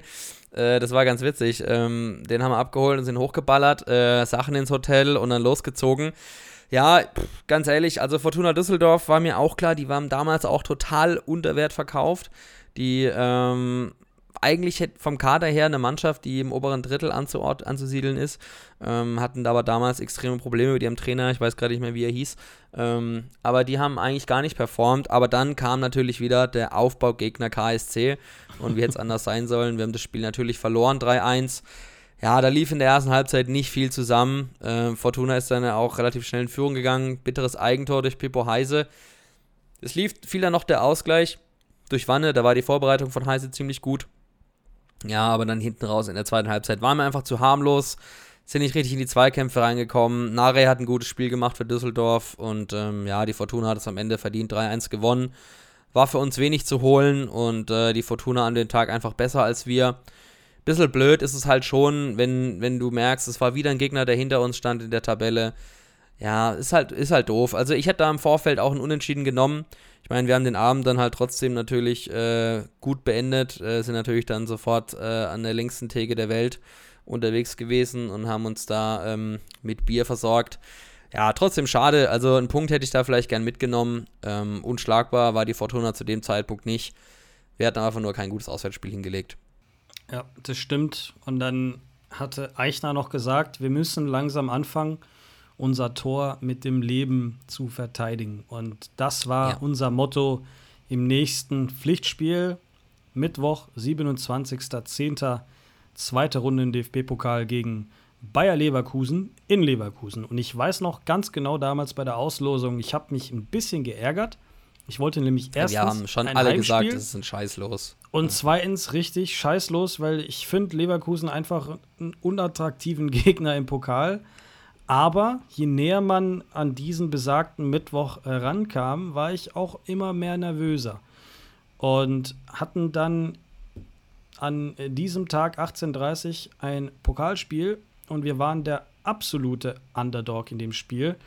Und ich habe mir Safe. ein bisschen Sorgen gemacht, äh, was passiert, weil wenn du drei Buden in Düsseldorf dir fängst und so, äh, was machen wir überhaupt dann? Und dann war es halt so, dass der KSC Achtung, die Leverkusener aus dem Pokal geschossen hat. 2 zu 1 haben wir damals gewonnen. Die Tore äh, durch Lukas Cueto ganz zu Beginn, vierte Spielminute. Äh, unerwartet, ja. aber der Gästeblock komplett ausgerastet. Der stand Kopf und äh, wie gesagt, die Bayer Arena, die war eigentlich blau-weiß, also man hat nur unsere Leute gehört. Ähm, aber ich erinnere mich noch sehr gut dran, weil Leverkusen zu der Zeit einfach äh, richtig in Form war und äh, die haben wirklich den Ball hin und her geschoben, wie denen gerade lieb war. Und äh, wir haben wirklich versucht, mit dem Leben zu verteidigen. Und ähm, es war ein sehr, ja, ich sag mal, angespanntes Spiel, auch wenn unsere Mannschaft sich ja. da richtig gut verkauft hat. Das hat auch keiner damit äh, gerechnet, dass wir da mit 0 zu 1 in die Pause gehen. Und ähm, ja, irgendwie hatten wir alle so das Gefühl, Leverkusen, mh, hm, zweite Halbzeit, die drehen richtig auf. Und so war es. Jeremy Frimpong äh, mit äh, einem äh, Linkschuss 1 zu 1. Ich weiß noch, die haben das richtig gut rauskombiniert und da hat man auf jeden Fall erkannt, ja, da ist ein Klassenunterschied vorhanden. Und ähm, dann war mir richtig übel, weil ich gedacht habe, oh, oh, oh, jetzt drehen die auf, der KSC bricht ein, äh, wir irgendwie verlieren ja. das, weiß nicht, 5-1 oder so. Aber ha, Pustekuchen. Kyongrok Choi, auch Linksschuss, äh, hat nämlich einen Fehler. Genau, hat einen Fehler ausgenutzt, 63. Spielminute und konnte selber nicht fassen, was er da gerade gemacht hat. Ich erinnere mich noch an seinem Jubel. Ähm, 2 zu 1 KSC und wir waren plötzlich wieder vorne und die Mannschaft war richtig beflügelt. Und ähm, wir haben richtig angefangen, wieder Fußball zu spielen. Ähm, unsere Fans waren da und man hat äh, Minute für Minute gespürt, wir können da wirklich äh, eine Sensation draus machen. Und ich äh, weiß es, wie es gestern war. Tide auf der Linie, glaube ich, mit dem Kopf beim Fallen. Ich glaube, der lag auf dem Boden. Abgeschossen. er lag am Boden. Abgeschossen. Und da war natürlich äh, Eichners Motto Programm, nämlich das äh, Tor mit dem Leben verteidigen. Und das hat Tide natürlich gemacht. Mit allem, was er gehabt hat. Und, und am äh, am Ende des Spiels war. Kann man noch erinnern, so, wie Gordy dann auch so geisteskrank ja. auf, ihn, auf ihn zugerannt ist und ihn so geschüttelt hat. Und ich glaube, er war gerade genau. gar nicht da. Vielleicht war er kurz unmächtig, keine Ahnung, aber ihm ging es gar nicht so gut. aber absolut aber Wahnsinn. Das war echt krass. Was die Mannschaft da geleistet hat. Und äh, wir waren plötzlich alle euphorisiert und haben uns gedacht, Alter, wenn der KSC Leverkusen auswärts so besiegen kann, dann, dann, dann ist alles möglich. Und ähm, ja. da, hat, da war Euphorie im Wildpark äh, ganz groß und haben schon gedacht, ey, im Pokal kann es echt was werden. Ähm, das war, wie gesagt, eine, eine Monsterleistung unserer Mannschaft. Und äh, da waren wir natürlich alle sehr froh drum, dass wir als Underdog auch einen, ja, vielleicht sogar Mitfavoriten auf den Titel rausgekickt haben zu der Zeit. Leverkusen ist ja relativ gut in die Saison gestartet. Ähm, aber ja, Niklas, äh, ich glaube, wir beide haben richtig gefeiert an dem Abend. Ja, du hast es angesprochen, Boris. Also ich habe wirklich gedacht im Vorfeld, wir gehen da baden. Und auch in der zweiten Halbzeit habe ich gedacht, ja, jetzt drehen die auf. Schick war zwar nicht dabei, ich glaube, der war verletzt, bester Torschütze von Bayer Leverkusen, aber ich habe dann gedacht, ja gut, lass mal abwarten, jetzt äh, drehen die auf und ähm, Leverkusen brutale Offensivqualität. Und dann, äh, du hast es angesprochen, das Tor von Choi, ähm, richtig krass. Natürlich geht da ein richtig krasser Bock hervor von, äh, von Radecki, der da äh, den Ball direkt Choi vor die Füße spielt. Aber aus dem spitzen Winkel musst du den erstmal reinmachen. Ich habe es mir nochmal angeschaut und äh, richtig, richtig nicht so leicht, ja, den, den da rein zu versenken. Hat er richtig geil gemacht, technisch wirklich gut und äh, ja, den, den Spielverlauf dann auf unsere Seite gezogen mit dem 2-1 und hinterher wirklich alles reingehauen, was ging. Also richtig, richtig krass. Äh, wenn man sich mal kurz auch so ein bisschen auf die, auf die Statistiken schaut, Torschüsse 20 zu 8 für Leverkusen. Die waren da schon wirklich am Drücken. Passquote 84% bei denen, 63% Ballbesitz gegenüber zu unseren 37%. Aber was halt auch eine Statistik ist, die vielleicht ganz gut passt dann zu unserem Auftreten, dass er wirklich, wirklich gut war und zu dem Motto, was Eiche vorgegeben hat, das Tor mit dem Leben verteidigen. Zweikampfquote war auf unserer Seite mit 53 zu 47 Prozent. Ja, wollen wir gar nicht mehr so groß auf den Zahlen rumreiten. Es war eine Sensation. Die Sensation war perfekt. Pokalschreck KSC. Ich erinnere mich, ich habe das Spiel geguckt in, in München im Stadion der Schleißheimer Straße mit äh, zahlreichen KSC-Fans und wir sind komplett durchgedreht. Haben natürlich dann noch unsere Pokal-Sonderfolge aufgenommen und ja, es war wieder soweit. Der Pokalschreck KSC war wiedergeboren und wir haben einfach äh, ja richtig, richtig Grund zur Freude gehabt. Finanziell hat es sich auch extrem gelohnt, ähm, die in die nächste Runde einzuziehen. Hätten wir auch nicht damit gerechnet. Es sind alles Einnahmen, mit denen man wahrscheinlich im Vorfeld nicht kalkuliert hat. Von daher, ähm, ja, und der Weg im DFB-Pokal ging ja dann auch nochmal ein ganzes Stück weiter. Ähm, aber dann kam wie es so ist, natürlich wieder der triste Liga-Alltag, Boris.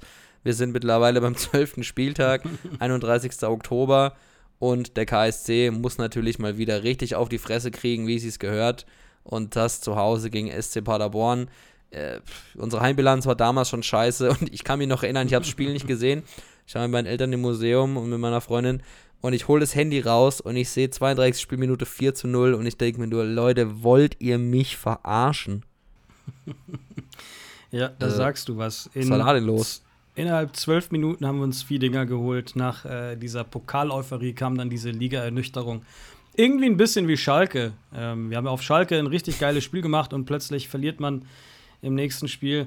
Und ähm, hier war das genauso gewesen. Und ähm, ich habe es auf Sky gesehen und auch der Kommentator konnte sich nicht erklären, was hier plötzlich äh, abgeht ähm, Sven Michel in, was weiß ich, zehn Minuten Hattrick gemacht, der mittlerweile ja bei Union ja. Berlin spielt. Aber der hat bei Paderborn damals echt alles kurz und klein geschossen.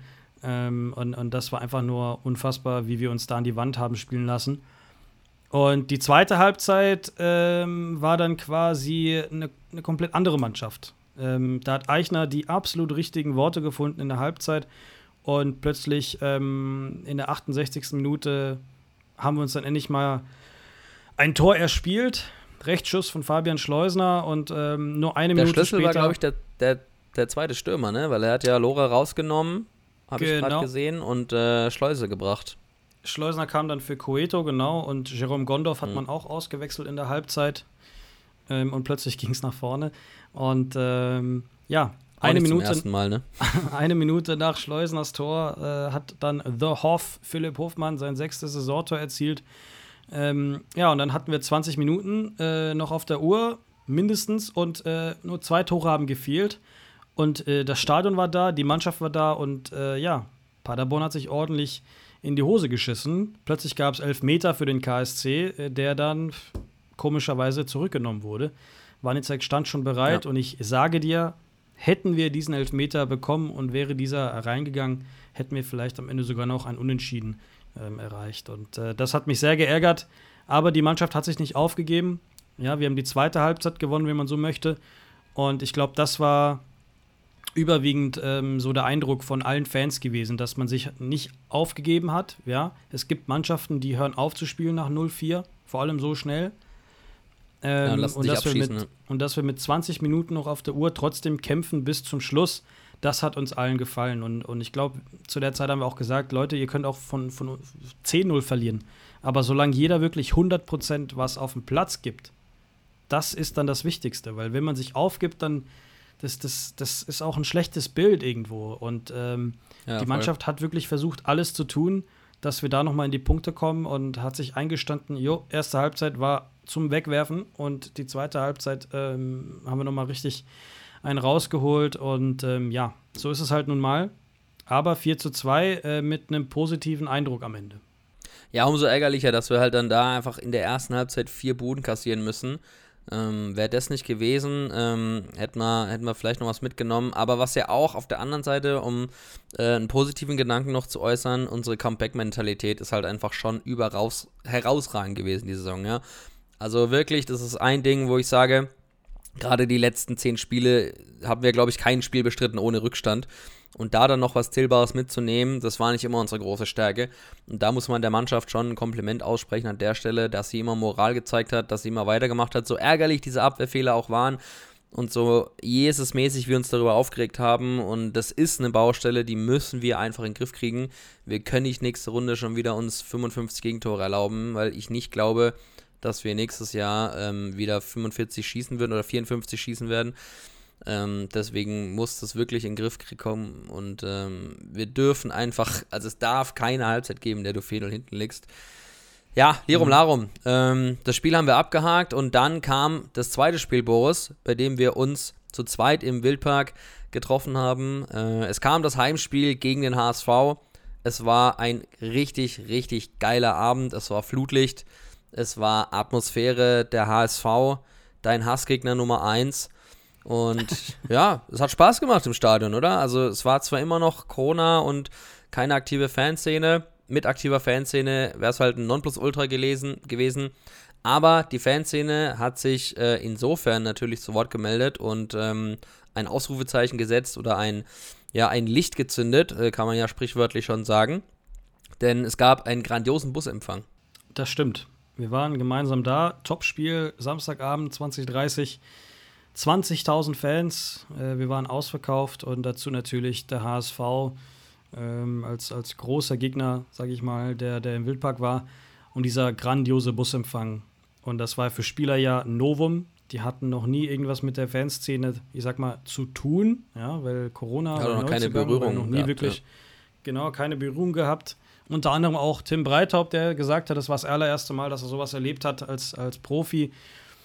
Und ähm, die Stimmung war richtig gut im Stadion auch. Es war neblig und ähm, haben da ein 1 zu 1 geholt. Wer sonst? Philipp Hofmann damals äh, Ausgleich ähm, gegen den HSV. Und äh, ja, es war sehr hitzig auf den Rängen, es war sehr hitzig an der Seitenlinie. Ähm, da haben sich äh, beide Trainer, ich sag mal, einige Komplimente zugerufen. Ähm, paar Nettigkeiten ausgetauscht und ähm, ja, war ein krasses Spiel, 1 zu 1. Äh, viel Bier ist geflossen, wir haben gut gefeiert. Es war oh, einfach ein ja. grandioser und gelungener Abend. Ähm, unabhängig vom 1 zu 1, klar hatten wir uns alle einen Sieg gewünscht, weil ich glaube, wir brauchen nicht lang drum herum reden. Wir hatten den HSV wirklich an den Eiern an dem Abend. Ähm, wir waren nicht weit weg vom Siegtreffer.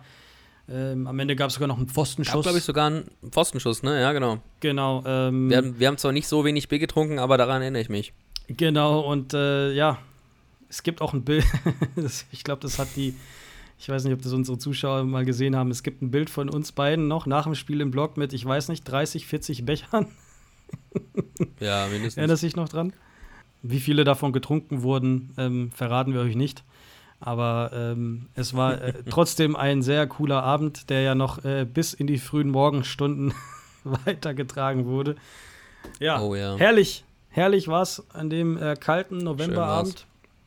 Wir waren sogar noch äh, vormittags beim Derby bei der U19, ich erinnere mich noch. Ne? Das war doch an genau, dem Abend. Da war mhm. nämlich ähm, U19 oder U17, U17 Derby war es. U17 Derby, Oder was genau. U19? Nee, es war U17, nee, U17 mit Sirus, die Mannschaft U17. von Sirus. Er hat uns genau, die, Tickets, die Mannschaft von Sirus. Äh, bereit gemacht und ja, genau. Genau. Ja. Genau, ja, das war auch ein cooles Erlebnis, mal die Jugend zu supporten. Ähm, ging leider 3-0 verloren, ähm, aber war trotzdem cool. Da waren ja auch dann noch ein paar aus der Szene mit dabei und ähm, ja, das war schon, das war schon cool. Ähm, cooler, cooler Fußballtag gewesen. Ähm, Spiel gegen HSV immerhin nicht verloren. Ist ja auch was. Hätten wir das Ding verloren, hätten wir uns noch mehr geärgert, aber mei. Ja, es war ein geiler Abend und äh, es war Flutlichtspiel, es war voll, es war geile Stimmung, es war Atmosphäre. Und äh, wir haben es nicht verloren am Ende. Von daher alles okay. Ähm, viel mehr geärgert habe ich mich dann wirklich über den Gastauftritt beim FC Ingolstadt. Ich glaube, ähm, du warst da ziemlich ähnlicher Stimmung, denn das war der nächste Spieltag und da haben wir halt nicht gewonnen und das fand ich dann schon, ja, das war nicht, nicht cool. Ingolstadt damals, glaube ich, schon 18. gewesen am letzten Tabellenplatz. Ich kann mich noch erinnern, das Gegentor, das wir bekommen haben, es war ein Eigentor durch Kobi, aber extrem unglücklich, so eine richtige Bogenlampe. Ja, und dann spielst du 1-1 da. Ähm, Dominik Roda hat damals noch den Ausgleich gemacht, sehe ich gerade. Hat jetzt auch nicht gar nicht mehr auf dem Schirm ähm, dass der tatsächlich auch nochmal ein Tor gemacht hat für uns. Ja, mhm. aber 1-1 in Ingolstadt, da haben wir uns auch echt aufgeregt und haben gemeint, ja, okay, klar, natürlich ist die Liga eng und die können auch Fußball spielen, klar, aber das war halt einfach nicht unser Anspruch, so ehrlich muss man sein. Das stimmt, vor allem äh, Ingolstadt natürlich auch ein Gegner, den du sehr, sehr lieb hast. so viel sei gesagt. ähm, Einfach kein, die sind einfach unnötig, keine Meinung zu denen, komplett ja, gleichgültig. Also du wirst auch kein Audi mehr fahren. Keine Sau, Leben, ne? keine Sau bockt die doch, ob die in der zweiten Liga spielen. Die 500 ja. Leute, die da wohnen und da in diesem Shopping-Outlet äh, einkaufen gehen, die freut es, aber sonst keine Sau in Deutschland. Also ist doch so, Entschuldigung. Ja, stimmt. Nee, wir haben uns alle mehr erhofft gegen den Tabellenletzten, äh, vor allem nach dem Spiel gegen den HSV, was wir da abgerufen haben. Aber da hatten wir dann immer wieder das Gefühl, ja, gegen gute Mannschaften können wir richtig gut Fußball spielen und gegen die Schlechten ähm, lassen wir uns irgendwie in deren Welt reinholen und äh, spielen dann richtig scheiße. Und ähm, das war für mich dann auch wieder so zurück auf äh, den Boden der Tatsachen. Aber der KSC hat es immer wieder drauf, den KS oder die Fans wieder umzustimmen, weil am äh, Spieltag drauf, am 27.11. zu Hause und vor 10.000 Fans 4 zu 0 gegen Hannover 96 eine Mannschaft, die auch Christian Eichner eher in der oberen Tabellenhälfte erwartet hat, zu der Zeit Hannover Platz 15. Und dann äh, ballern wir die mit 4 zu 0 aus dem Stadion. Und äh, dann war irgendwie wieder alles schön und gut, oder Niklas? Ja, dann war wieder heile Welt und ähm, Hannover, äh, die haben eine richtig unterirdische, glaube ich, Partie bis dahin gespielt, eine richtig unterirdische Saison. Ja, und äh, dann war wieder alles okay. Auch vor allem zu Null gespielt. Ja, das ist ja auch wieder was, was uns in dieser Saison überhaupt nicht oft gelungen ist. Und haben da überhaupt nichts anbrennen lassen. Vorne wieder effektiv gewesen.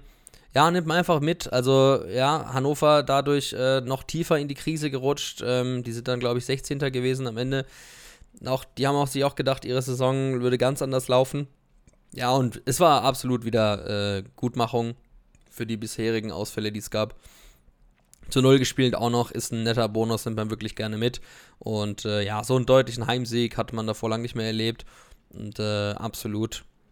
Natürlich kam natürlich die Ernüchterung prompt am nächsten Spieltag, denn äh, wir sind zu Dynamo Dresden gefahren. Und äh, ich glaube, ich, ich habe es mit dir im Podcast schon gesagt, es sind wirklich immer die Vereine, die unter uns stehen und immer die Vereine, ja, von denen man glaubt, da sei man ein Verein oder da sei man mit einer Mannschaft da, mit der man gewinnen kann und das rein theoretisch auch kann. Aber der Auftritt in Dresden, der war dann wirklich erschreckend schwach. Ähm, die waren damals noch nicht in Abstiegsnot, die waren auch so irgendwie im Mittelfeld unterwegs. Äh, nach dem 3 zu 1 Sieg gegen uns, äh, ein Zwölfter. Ja, und immer wenn du gegen Vereine, die unter dir stehst, verlieren, hat das einfach immer, ja, ist immer eine bittere Pille. Und ähm, ich kann mich erinnern, dass wir da auch wirklich keinen guten Auftritt hingelegt haben. Ich kann mich an das Spiel gar nicht mehr so sehr erinnern, aber ich weiß, dass das Ergebnis. Ich weiß noch, dass es so ein, ein ziemlich mieser Kick war. Ja, typischer Jojo-Effekt. Da gewinnst du 4-0, äh, Euphorie ist groß und zack, wieder zurück auf den Boden der Tatsachen. Das war diese Phase, wo, wo der KSC einfach wie so ein Jojo war, ja. Geil, scheiße, geil, scheiße, geil, scheiße und dann irgendwie zigmal unentschieden. Ähm, wollen wir das Dresden-Spiel mal kurz abhaken und die nächsten drei Spiele mal ganz kurz anschneiden, damit wir äh, weiter vorankommen. Denn dann ging wieder diese äh, Pandemie los, äh, die nochmal angezogen hat in den Wintermonaten. Viel weniger Fans in den Stadien. Ähm, haben dann zu Hause gegen den ersten FC Heidenheim gewinnen können. 3 zu 2 haben wir am 12.12. .12. im Wildpark gewonnen. Äh, ich mache das Spiel gerade nochmal schnell auf, weil ich mir nicht sicher bin, wer da die Tore erzielt hat. Ich meine, das war das Spiel, wo Batmas. Und Batmas zwei Buden gemacht. Genau, ja, genau. Ja. Also ja, Batmas zwei Tore und hat sich dann dabei auch noch verletzt und war dann wieder eine Weile raus. Und Wanicek dann per Elfmeter. Ähm, ja, zwei Gegentore wieder gefangen. Ähm, da ging es langsam los. Schwierig, auf jeden Fall. Ähm, ich glaube, da war auch Robin Bormuth schon eine Weile wieder raus. Auch ein sehr wichtiger genau. Verteidiger, den wir da verloren haben. Ähm, und dann waren wir hinten nicht mehr so stabil und da haben sich die Gegentore auf jeden Fall gehäuft. Letztendlich war es halt so, man hat ein Tor mehr geschossen als der Gegner und die drei Punkte haben wir selber eingefahren und das war noch irgendwo wichtig, sind dann auf Platz 10 geblieben, denn beim nächsten Heimspiel kam dann Dirk Olleshausen mit seiner Mannschaft Hansa Rostock zu uns. Unser Olle wieder im Wildpark und ähm, ja, da hätten wir eigentlich auch gerne gewonnen. Es war dann am Ende ein 2 zu 2 Unentschieden. Rostock in Führung gegangen. Na, 0 zu 1 hat es da schon gestanden. In der siebten Minute hat es geklingelt. Wir haben lange 2-1 geführt und hinten raus sollte es einfach nicht reichen zu einem Sieg. Ähm, Pascal Breyer hatte einfach einen Zahnetag, zwei Buden gemacht und ähm, ja, ist natürlich blitter. Ähm, dem Orle haben wir es ein bisschen gegönnt. Ja, in der Schlussminute hätte dann der Schleuse nochmal das Ding zumachen können, da erinnere ich mich dran. Ähm, ein Dreier wäre natürlich besser gewesen. Damian Rosbach auch im Wildpark gespielt, bei, äh, bei der Kogge, ein alter Bekannter. Ja, war, war blöd, da mal wieder unentschieden zu spielen. Ist immer doof, wenn man, ähm, wenn man spätes Gegentor kassiert, ist dann gefühlt eine Niederlage, auch wenn es mhm. tatsächlich dann ähm, ein Unentschieden war. Aber dann ging es in die Winterpause. Jahreswechsel 2022 war gekommen. Am 15. Januar ging es weiter und wir hatten ein Gastspiel beim SV Darmstadt, die sich zu dem Zeitpunkt wieder richtig gefangen haben, die vorne mit dabei waren. Und ähm, wie ich es gesagt habe, schon ganz oft, gegen die, die oben stehen, legen wir einfach gute Auftritte hin. Und so kam es dann auch. Durch ein Eigentor in Führung gegangen, ähm, zwar dann 2-1 hingelegen, aber im Ende noch mit einem Punkt nach Hause gefahren, Tor nicht gegeben. Ähm, äh, es hätte noch ein äh, Auswärtstor, ein äh, Auswärtstor, sage ich, ein Eigentor ähm, durch Düsseldorf, äh, durch, durch, durch Darmstadt gegeben, aber ja, wir sind mit einem Punkt nach Hause gefahren bei einem Verein, der deutlich über uns stand und äh, damit kann man eigentlich immer leben. Dass man da jetzt gewinnt, hätte man von vornherein jetzt nicht unbedingt vorher gesagt. Ja, das stimmt. Darmstadt hat auf jeden Fall eine Rechnung offen mit uns, dadurch, dass ähm, ja, die Linien kadergeschwächt äh, bei uns im Wildpark aufgetreten sind. Ähm, kurz davor war ja noch das Wintertrainingslager bei mir hier um die Ecke in Estepona, genau. wo ich äh, ein paar Mal äh, da war und auch äh, Testspiele gesehen habe und äh, Trainingseinheiten beobachten durfte. Und da hat die Mannschaft äh, einen, einen, ziemlich guten Eindruck gemacht. Auch Neuzugänge wie Ricardo van Rijn und so haben sehr gut da mitgemacht. Lazar äh, Mirkovic äh, hat mir sehr gut gefallen. Und ähm, man hat schon versucht, irgendwie herauszufinden, was macht die Mannschaft, weil nämlich nicht nur Darmstadt natürlich gleich an dem einen Samstagabend auf uns gewartet hat, sondern kurz darauf dann das Achtelfinale bei 1860 München.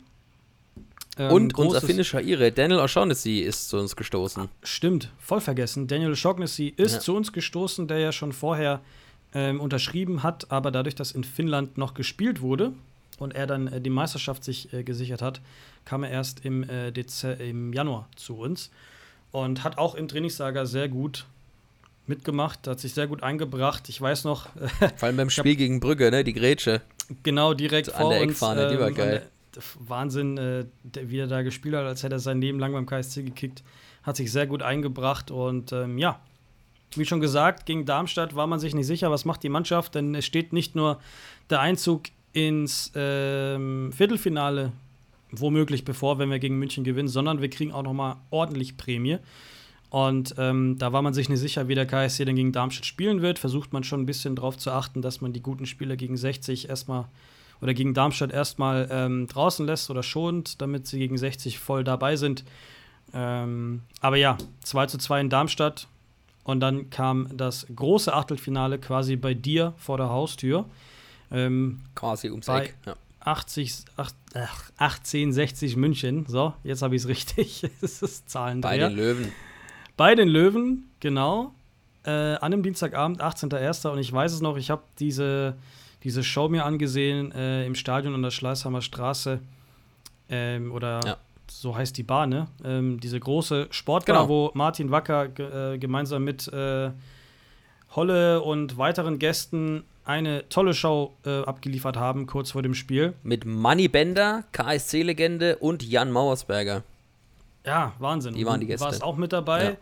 Ja. Äh, hast War ja cool. davon auch berichtet äh, bei unserer Pokal-Sonderfolge. Und äh, ja, wir konnten ja das Pokalspiel gewinnen. Ich glaube, es war ein Elfmeter, ähm, der uns dann das Viertelfinale geschenkt hat, sozusagen, beziehungsweise die Mannschaft. Ich wäre ja ähm, gerne, wär gerne ins Stadion gegangen, aber Ja, es war ja. leider ohne Zuschauer. Das stimmt. Und ähm, Ja. ich weiß noch, bei der Auslosung haben wir uns alle gefreut, weil ähm, es 1860 München geworden ist. Äh, unterklassig, man denkt schon ein bisschen dran, alles klar, super. Ähm, wir haben uns natürlich eher auf ein Heimspiel eingestellt, beziehungsweise es gehofft, ja. Es gab ja so eine kleine Kampagne, man hat gehofft, dass wir Hannover ziehen, weil die ja zu der Zeit sehr, sehr schlecht in der Fassung waren. Und Ja. 1860 München natürlich ähm, aktuell in der dritten Liga. Ich glaube, die waren gar nicht so schlecht dabei. Wir hatten ja auch mal deinen Kumpel zu Gast, äh, der 1860 München-Fan Genau. ist und auch einen Podcast betreibt, der uns da noch mal ein paar Insights gegeben hat. Und ähm, es war ein sehr interessantes Spiel. Knapper als gedacht auf dem Acker bei der Kälte. Bei denen, aber hey, bei denen war ich ja 1:0. auch vorher, vorher im, im, im Podcast zu Gast und das Witzige war im Vorfeld, sorry, wenn ich kurz unterbreche, die haben, ich, Mhm. wir haben beide, beide voneinander gesagt, dass wir wohl das beste Los gezogen hätten. Also die waren sich da auch relativ einig, dass wir Aha. da wohl noch der schlagbarste Gegner sind. Ähm, ja, es war auch eine knappe Kiste, aber ich finde, wir haben da echt ein gutes Spiel gemacht. Es war ein spannender Pokalfight. Äh, Daniel hat sich auch extrem gut präsentiert, war sicher in den Zweikämpfen, hat hinten raus, als die Löwen nochmal richtig aufgedreht haben, die Bälle rausgeklopft, ähm, fast schon äh, aus dem grünen Wald raus auf die, auf die Schnellstraße. ja, fast in die Isar. Aber ja, es war, es war ein, war ein cooler Abend. Das stimmt. Da haben wir dann erneut die Kugel in den Topf legen dürfen. Ja, Niklas, und dann So zwei Spiele Ernüchterung danach. Ja, also ich meine, dass man in Bremen verliert 2-1, okay, damit kann ich leben. Ich habe mir das auch im Stadion an der Schleißheimer Straße angeschaut, äh, beim Holle in der Kneipe mit vielen KSC-Fans. Da waren noch ein paar Bremer. Ähm, damit habe ich jetzt nicht so das Problem. Aber worüber wir dann halt wirklich die Köpfe, äh, also die Hände über dem Kopf zusammengeschlagen haben, war dann diese total scheiß unnötige Niederlage zu Hause gegen Sandhaufen 0 zu 2 und es war eine derart miserable Partie und du Oh ja. hast direkt danach gesagt, jetzt spielen wir im Abstieg. Das war, glaube ich, so der, äh, der Moment. Da ging einfach alles nicht.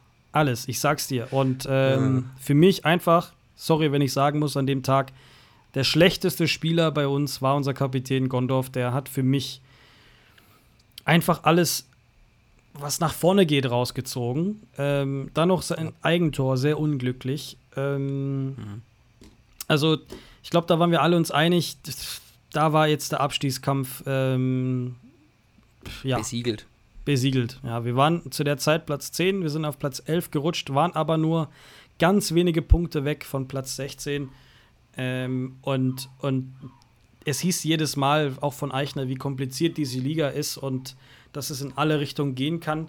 Aber dass wir der KSC sind und wir uns selber mal einschätzen müssen und uns sagen müssen: So, Leute, ich glaube, wir brauchen nicht mehr nach oben schielen. Ich war ja auch einer, der äh, jedes Mal eher nach oben geguckt hat als nach unten.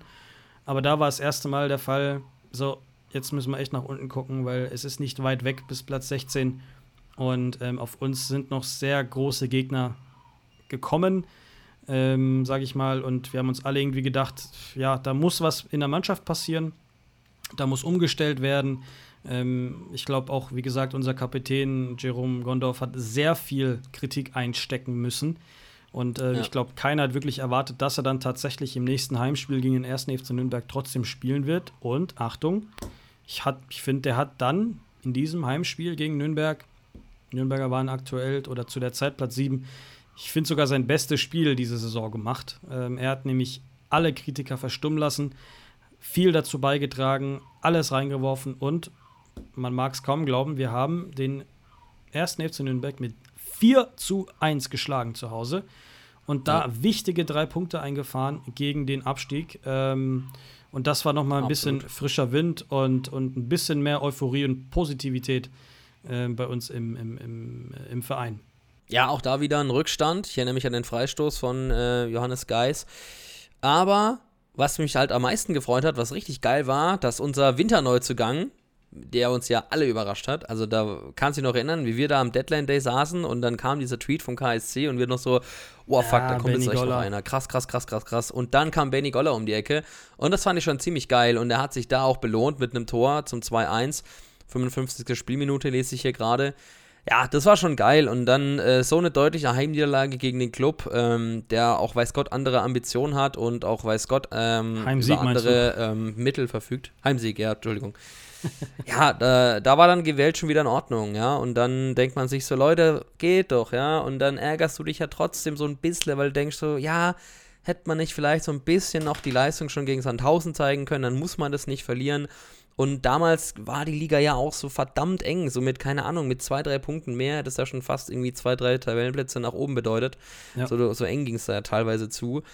Ja, und natürlich war der Sieg ähm, mega geil und ähm, super, super für unsere Stimmung, aber so ein bisschen ärgert man sich dann ja schon, weil man sich denkt, ja, Leute, ihr könnt's ja doch. Mhm, das stimmt. Naja. naja. Und äh, das ist dann auch danach passiert, äh, nämlich nach dem 4 zu 1 Sieg kam gleich der nächste Erfolg. Und da habe jetzt ich eine kleine Flughafen-Story, Niklas, weil äh, wir haben auswärts Hau bei Holstein Kiel gespielt. Ähm, ich hatte einen ziemlich langen Layover in Madrid. Ich war auf, mein, ich war auf dem Weg nach New York und habe das Spiel dort äh, geschaut auf dem Handy. Und ähm, ich erinnere mich noch sehr gut. Neuzugang Daniel O'Shaughnessy mit diesem Wahnsinnsstrahl in den Knick. Krass, gell? Ähm, und da bin ich mal ausgerastet und äh, da haben mich alle doof angeguckt da in Madrid. Ähm, es war sehr unangenehm, aber wenn du dann zwei, drei Bier schon getrunken hast und das Spiel schaust, dann ist dir alles scheißegal. Das ist auch scheißegal. Und äh, 2 zu 0. was für ein Strahl das war, der kam ja auch aus dem oh, Nichts. Ne? Er, er, er, hat einen ganz guten Antritt in, und läuft da so ein bisschen in die gegnerische Hälfte rein und läuft und läuft und wird irgendwie nicht attackiert und dann zieht er einfach ab und das Ding sitzt. Ich habe echt zweimal hingucken müssen, ja. bis ich überhaupt gecheckt habe, dass der drin war. Unglaublich. Weil es so out of nowhere kam. Und wir haben Kiel äh, richtig gut bespielt. Ähm, Tabellennachbarn zu der Zeit gewesen. Ähm, nur um das mal kurz einzuordnen: Kiel war Zehnter, wir waren Elfter. Und ähm, ja. wir sind bei diesem Spiel, nach diesem Sieg, dann auf Platz 9 gesprungen und äh, hatten dann äh, das nächste große Heimspiel vor der Brust, nämlich wer kam dann in den Wildpark, Niklas? Der FC Schalke. Und es ist ja schon wieder bezeichnend, auch hier 1-1 nicht verloren, finde ich gut. Ja? Also natürlich trifft, trifft Terodde, wer sonst. Aber äh, Joy, ich erinnere mich noch mit einem feinen Linksschuss, 1-1 ähm, Ausgleich. Und dann auch die, die, ja, die, in der zweiten Halbzeit die Null gehalten, wenn man so will, ja. Also ähm, richtig, richtig geil, dass wir das gepackt haben. Ähm, mega gut und äh, ja, es ist einfach bezeichnend, ne, dass du gegen den Tabellenersten, äh, der als Erster aufsteigt, keines der beiden Spiele verlierst und trotzdem halt dann am Ende nur auf Platz 12 stehst. Ähm, ist natürlich wieder ne, äh, Eichnes Satz äh, bezeichnend für die Liga, äh, für die Enge der Liga. Aber ja, also mich hat es gefreut. 1-1 gegen Schalke nehme ich mit zu Hause, ganz ehrlich. Absolut. Ähm, vor allem war das dann das dritte Spiel ohne Niederlage, ja drei Spiele in Folge nicht verloren, ja. äh, ungeschlagen. Und äh, das war sozusagen eine sehr gute Form, in die man dann ins Pokal-Viertelfinale gegangen ist, auswärts beim HSV vor 25.000 Zuschauern an dem Mittwochabend, zweiter, dritter. Ja, Niklas, ähm, das war ein Spiel, was, glaube ich, nicht nur uns, sondern den Spielern wahrscheinlich noch Stand heute in den Knochen steckt, beziehungsweise ja, im, in den Köpfen ist. Ähm, ich erinnere mich noch, das war ein äh, sehr brisantes Spiel. Ja, wir haben alle gehofft, dass wir da äh, ins Halbfinale einziehen können. Der HSV schon ganz große Töne gespuckt, von wegen glückslos und ähm, alles einfach und leichtestes Los für den HSV und bla bla bla. Ja, und wir ähm, waren gar nicht mal so schlecht, denn wir haben den HSV nee, bis ins Elfmeterschießen gezerrt. Das war ähm, ein Spiel, was wir alle nicht äh, so leicht vergessen werden. Ähm, es gab in der 40. Minute einen Freistoß.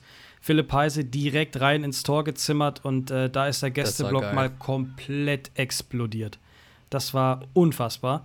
Ähm, und da ja. haben wir echt gedacht: so, jetzt, liebe HSV-Leute, äh, zieht euch warm an, weil wir fangen erst jetzt an. Gesagt, getan. genau. 50. Minute. Ja. Hoffi, 50. 2-0. Ähm, richtig geil, war eine vorbereitet Linksschuss. Natürlich fällt direkt danach im Anschluss äh, der Anschlusstreffer. Ähm, 52. Minute Glatzel Kopfball, erinnere ich mich auch noch. Ähm, gute Einzelaktion. Und dann gab es in der 72. Spielminute den Foul-Elfmeter. Und Boris, was haben wir darüber diskutiert? Was haben wir darüber diskutiert? Ja. Was du haben wir darüber diskutiert? Du musst es natürlich jetzt sagen, du musst natürlich sagen, ja, diese, diese Situation, war das jetzt faul oder nicht in dem Zweikampf mit Kobi, der da den Arm gegen Glatzel so ein bisschen raushängt? Ich weiß ja nicht. Also im Mittelfeld wäre der nicht gepfiffen worden. aber weil es halt im 16er war, du bist der Schiri-Experte. Mhm. Ja, es, wie, wie schon damals ja. erklärt, äh, das war eine sehr komplizierte Situation. Ähm, Felix Zweier, Schiedsrichter, natürlich auch eine sehr brisante Ansetzung, dadurch, dass er, ich glaube, kurz vorher erst aus seiner kleinen Pause zurückkam, ähm, nach seinem Spiel zwischen Bayern und Dortmund, wo es ja sehr, sehr heiß äh, herging, wo seine Familie bedroht ja. wird, etc.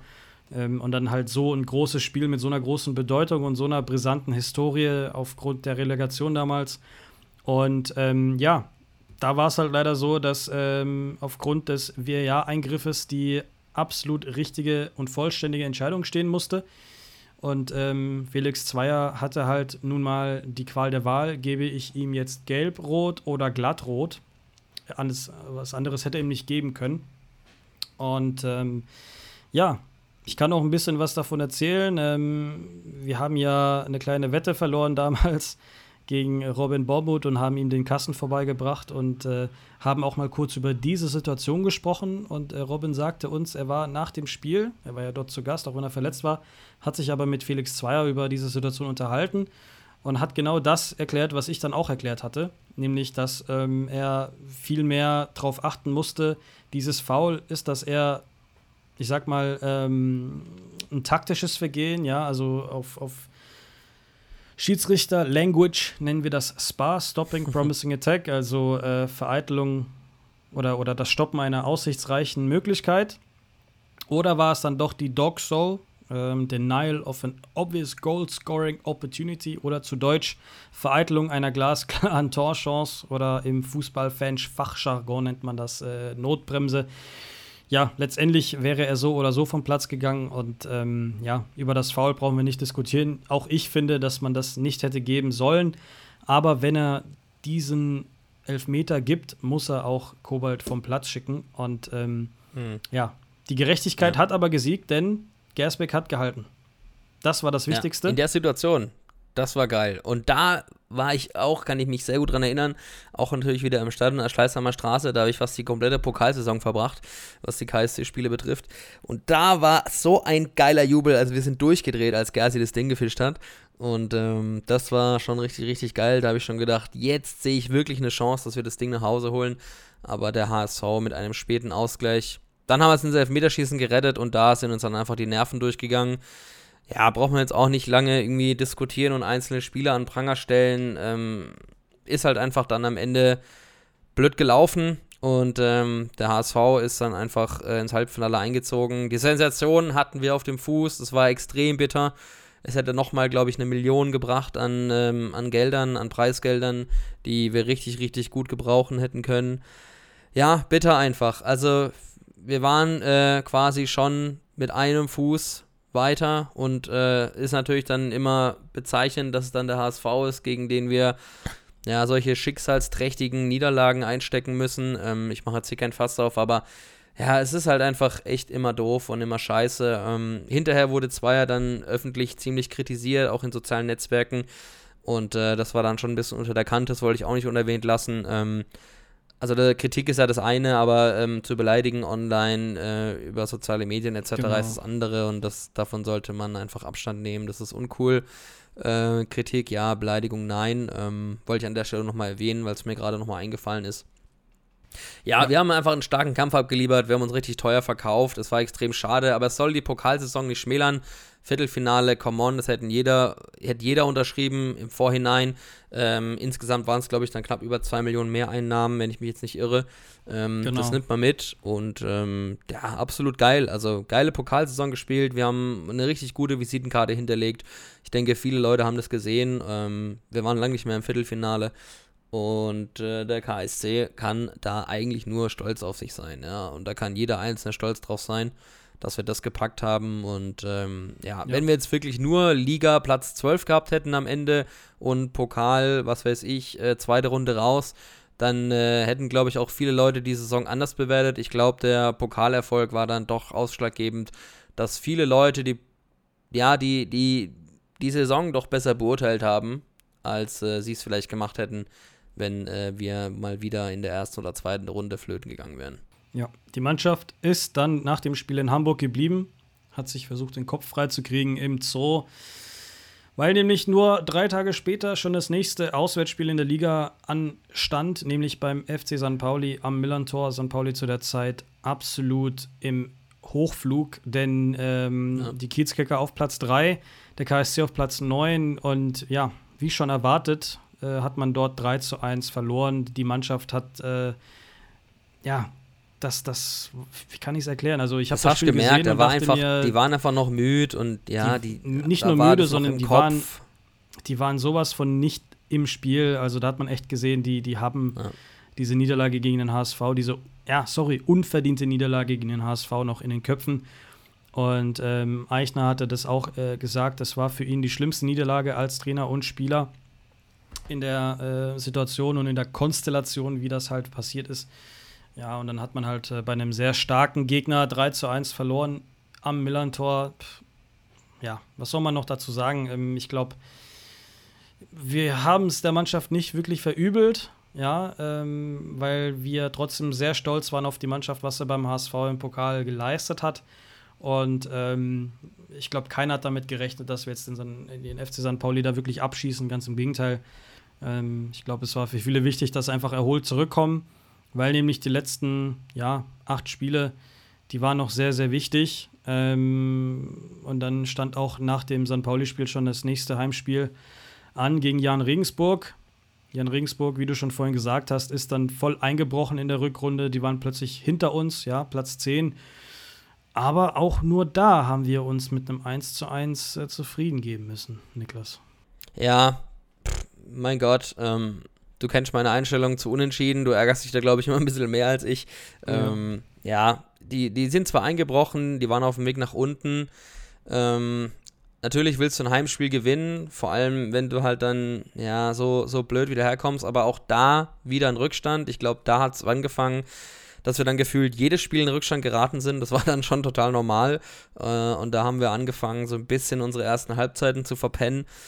Ähm, wenn du halt in der 70. noch einen Ausgleich machst, ähm, ist, es ein, ist es ein gewonnener Punkt und dann ärgert man sich weniger darüber, dass man sich doch noch gewonnen hat, wenn man lange in Rückstand war. Ja, da hat einfach dann in dieser ganzen Defensivarbeit so ein bisschen sich der Schlendrian eingekehrt und wir hatten viele Rückstände. Ähm, war einfach blöd. War einfach blöd. Ähm, dafür kam am nächsten Spieltag, am darauffolgenden Spieltag, Erzgebirge Aue, beziehungsweise wir sind ins Erzgebirge gefahren. Und da habe ich auch wieder gedacht, so, oh je, mine. Ähm, habe mich dann natürlich auch wieder an die Relegation von damals erinnert. Und ja, die waren zwar Vorletzter, glaube ich, und ähm, wir kommen dahin. Hätte nicht gedacht, dass wir die so souverän wegballern, aber es ist halt dann doch ein 3-0 geworden. Vor allem zu Null ein Auswärtssieg. Und Man of the Match, Marc Lorenz, eingewechselt, Assist, selber Tor gemacht. Ähm, ja, hätten wir vorher auch nicht erwartet, oder? Also der. Der ähm, hat ja schon viele, viele Jahre bei uns verbracht und hat in der Saison nie so richtig den Durchbruch geschafft. Ähm, war äh, links eigentlich selten gesetzt. Ja, umso mehr hat es mich gefreut, dass er sich da nochmal richtig in Szene setzen konnte, nochmal zeigen konnte, ähm, was er eigentlich auf dem Kasten hat. Ähm, auch wenn jetzt vielleicht das Trainerteam anderer Meinung ist und meint, es in seinem Alter vielleicht nicht mehr reicht für die zweite Liga, hat es mich trotzdem für ihn sehr gefreut, weil es einer ist, der den Verein im Herzen trägt. Das weiß man, ähm, so wie er drauf ist, ist er schon richtig lange bei uns. Und äh, umso mehr gefreut, umso besser war es dann echt da nochmal drei Punkte zu holen. Das war dann so ein bisschen schon so, okay, ja, jetzt könnte man langsam mal davon ausgehen, dass der Klassenhalt so safe wird. Und ähm, ja, es ging dann weiter ähm, mit einem Heimspiel gegen Fortuna Düsseldorf. Und das war ein prestigeträchtiger Tag, denn Boris, was war da? Ein Fußballfest, Fußballfest. im Stadion. Richtig. Äh, die Fans sind zurückgekommen. Alle Corona-Maßnahmen sind quasi weg gewesen und äh, wir haben uns alle getroffen am Marktplatz. Wir waren beide da, Niklas, und sind dann übers Dolacher Tor Richtung Stadion gelaufen. Es gab einen richtig coolen Fanmarsch und äh, wir haben im Stadion nochmal ordentlich Radau gemacht. Das allererste Mal organisierter Support auf der neuen Südtribüne. Knapp 18.000 Fans waren da gegen äh, ja, einen sehr äh, namhaften Gegner, Fortuna Düsseldorf. Ähm, zu der Zeit, nach dem Trainerwechsel, glaube ich, die wahrscheinlich beste Mannschaft, äh, wenn man zumindest auf die Form guckt, ähm, ungeschlagen die ganze Zeit. Und ja, haben wir relativ schnell bemerkt, wieso, weil ja, 2-0 lagen wir hinten, sah überhaupt nicht gut aus. Und man hat eigentlich erwartet, dass man nach dem Sieg in Aue nochmal richtig Gas gibt, jetzt vor den äh, Fans und äh, ja, mit dem Sieg man wenigstens da die 40 Punkte voll macht. Ist dann leider nicht geglückt, der Sieg. Dennoch äh, hat sich das wie ein kleiner Sieg angefühlt, denn die Mannschaft, wie du es schon vorhin gesagt hast, lässt sich einfach nicht im Stich. Man hat erneut zurückgeschlagen, wir haben das Spiel gedreht, wir kamen zurück, mental einfach unfassbar, was diese Mannschaft äh, geleistet hat. Äh, diese Mentalität, pff, second to none, also Mega. besser geht's gar nicht. Und wir haben am Ende noch äh, 2 zu 2 gespielt. Hofmann mit einem richtig geilen Tor am Ende aus der Distanz zum 2 zu 2.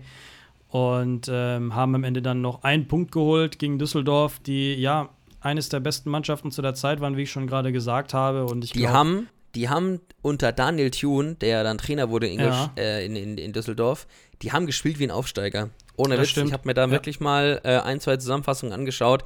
Die haben richtig aufgedreht und umso geiler ist es natürlich, dass wir gegen so eine Truppe dann echt noch einen Ausgleich holen.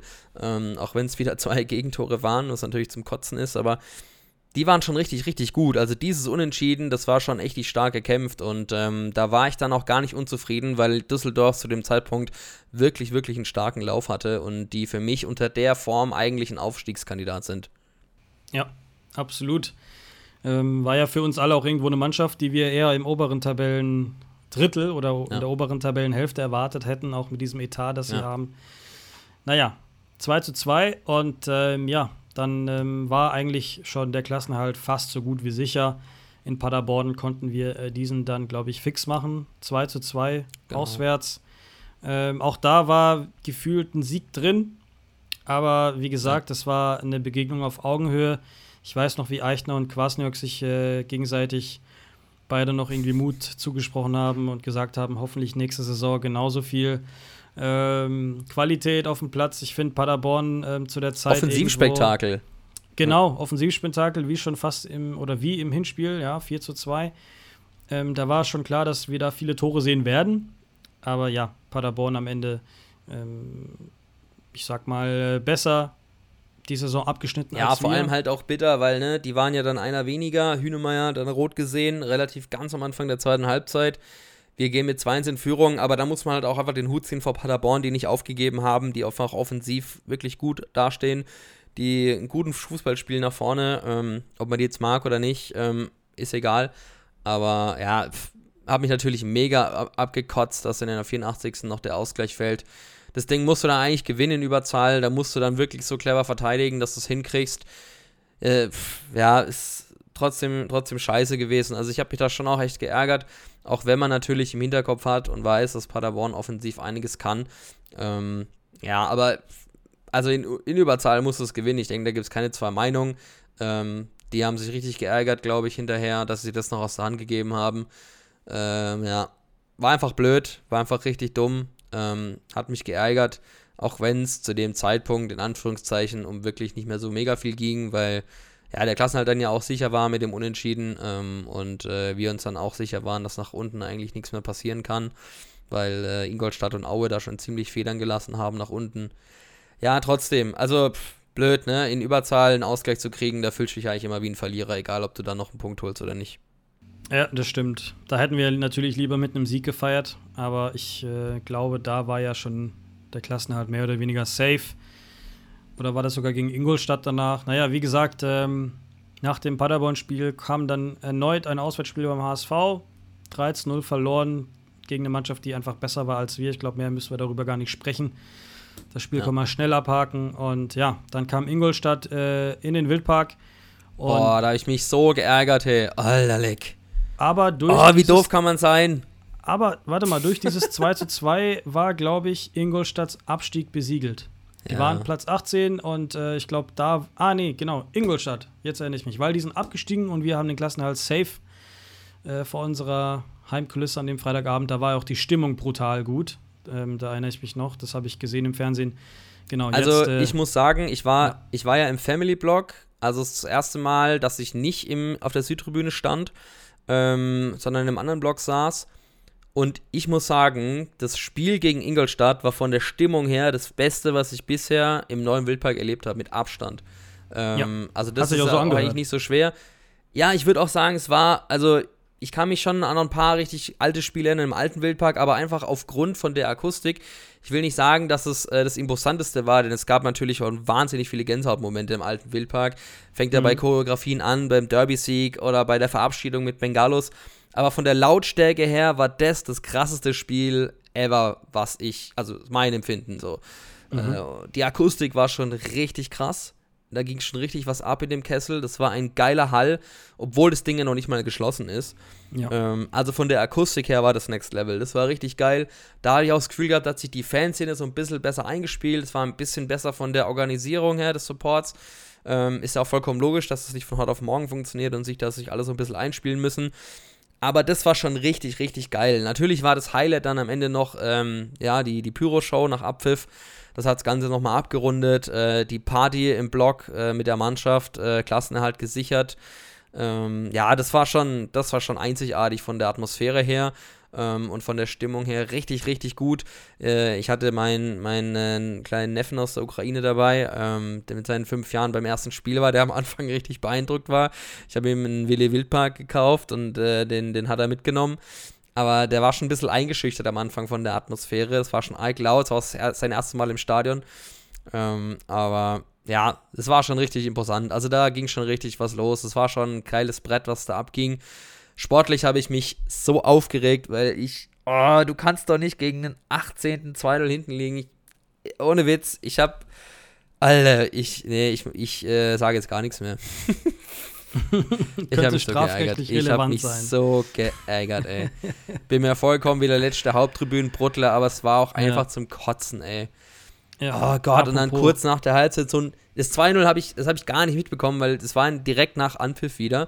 Ich Mhm. sah, mich gerade hingehockt, habe mir Biele geholt und eine Wurst gegessen und plötzlich äh, jubeln da die 10 Ingolstädter Mhm. in dem Block.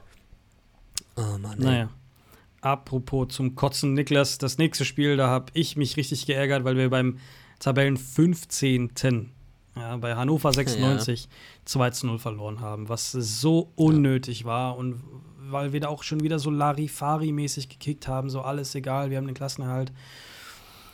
Ähm, ich glaube, da hat das so langsam angefangen, dieser, dieser kleine Unmut äh, bei einigen KSC-Fans, wo es so hieß, ey Leute, kommt, wir wollen jetzt nicht irgendwie am Ende Platz äh, 15 irgendwie äh, kriegen, ne? weil das war ja zu der Zeit auch noch Das wäre möglich so scheiße gewesen, ey. äh, da- dass man sagt, ja, Klassenerhalt, ja genau, dass man den Klassenerhalt früh zwar gesichert hat, alles schön und gut.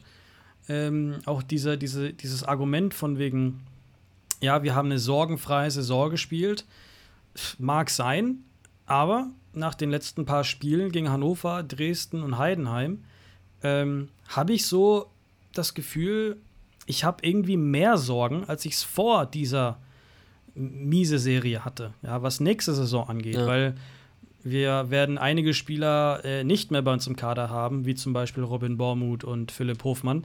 Ähm, Ja. Die Saison ist am Ende dann irgendwie nicht so schön ausgeklungen, wie wir uns das alle gewünscht haben, sondern äh, wir gehen da mit einem kleinen Geschmäckle, sage ich mal, in die Sommerpause. Ähm, und du willst da irgendwie die Saison mit einem High beenden, ja, dass man sagt, okay, wir haben jetzt nochmal vielleicht einmal gewonnen, einmal unentschieden oder so.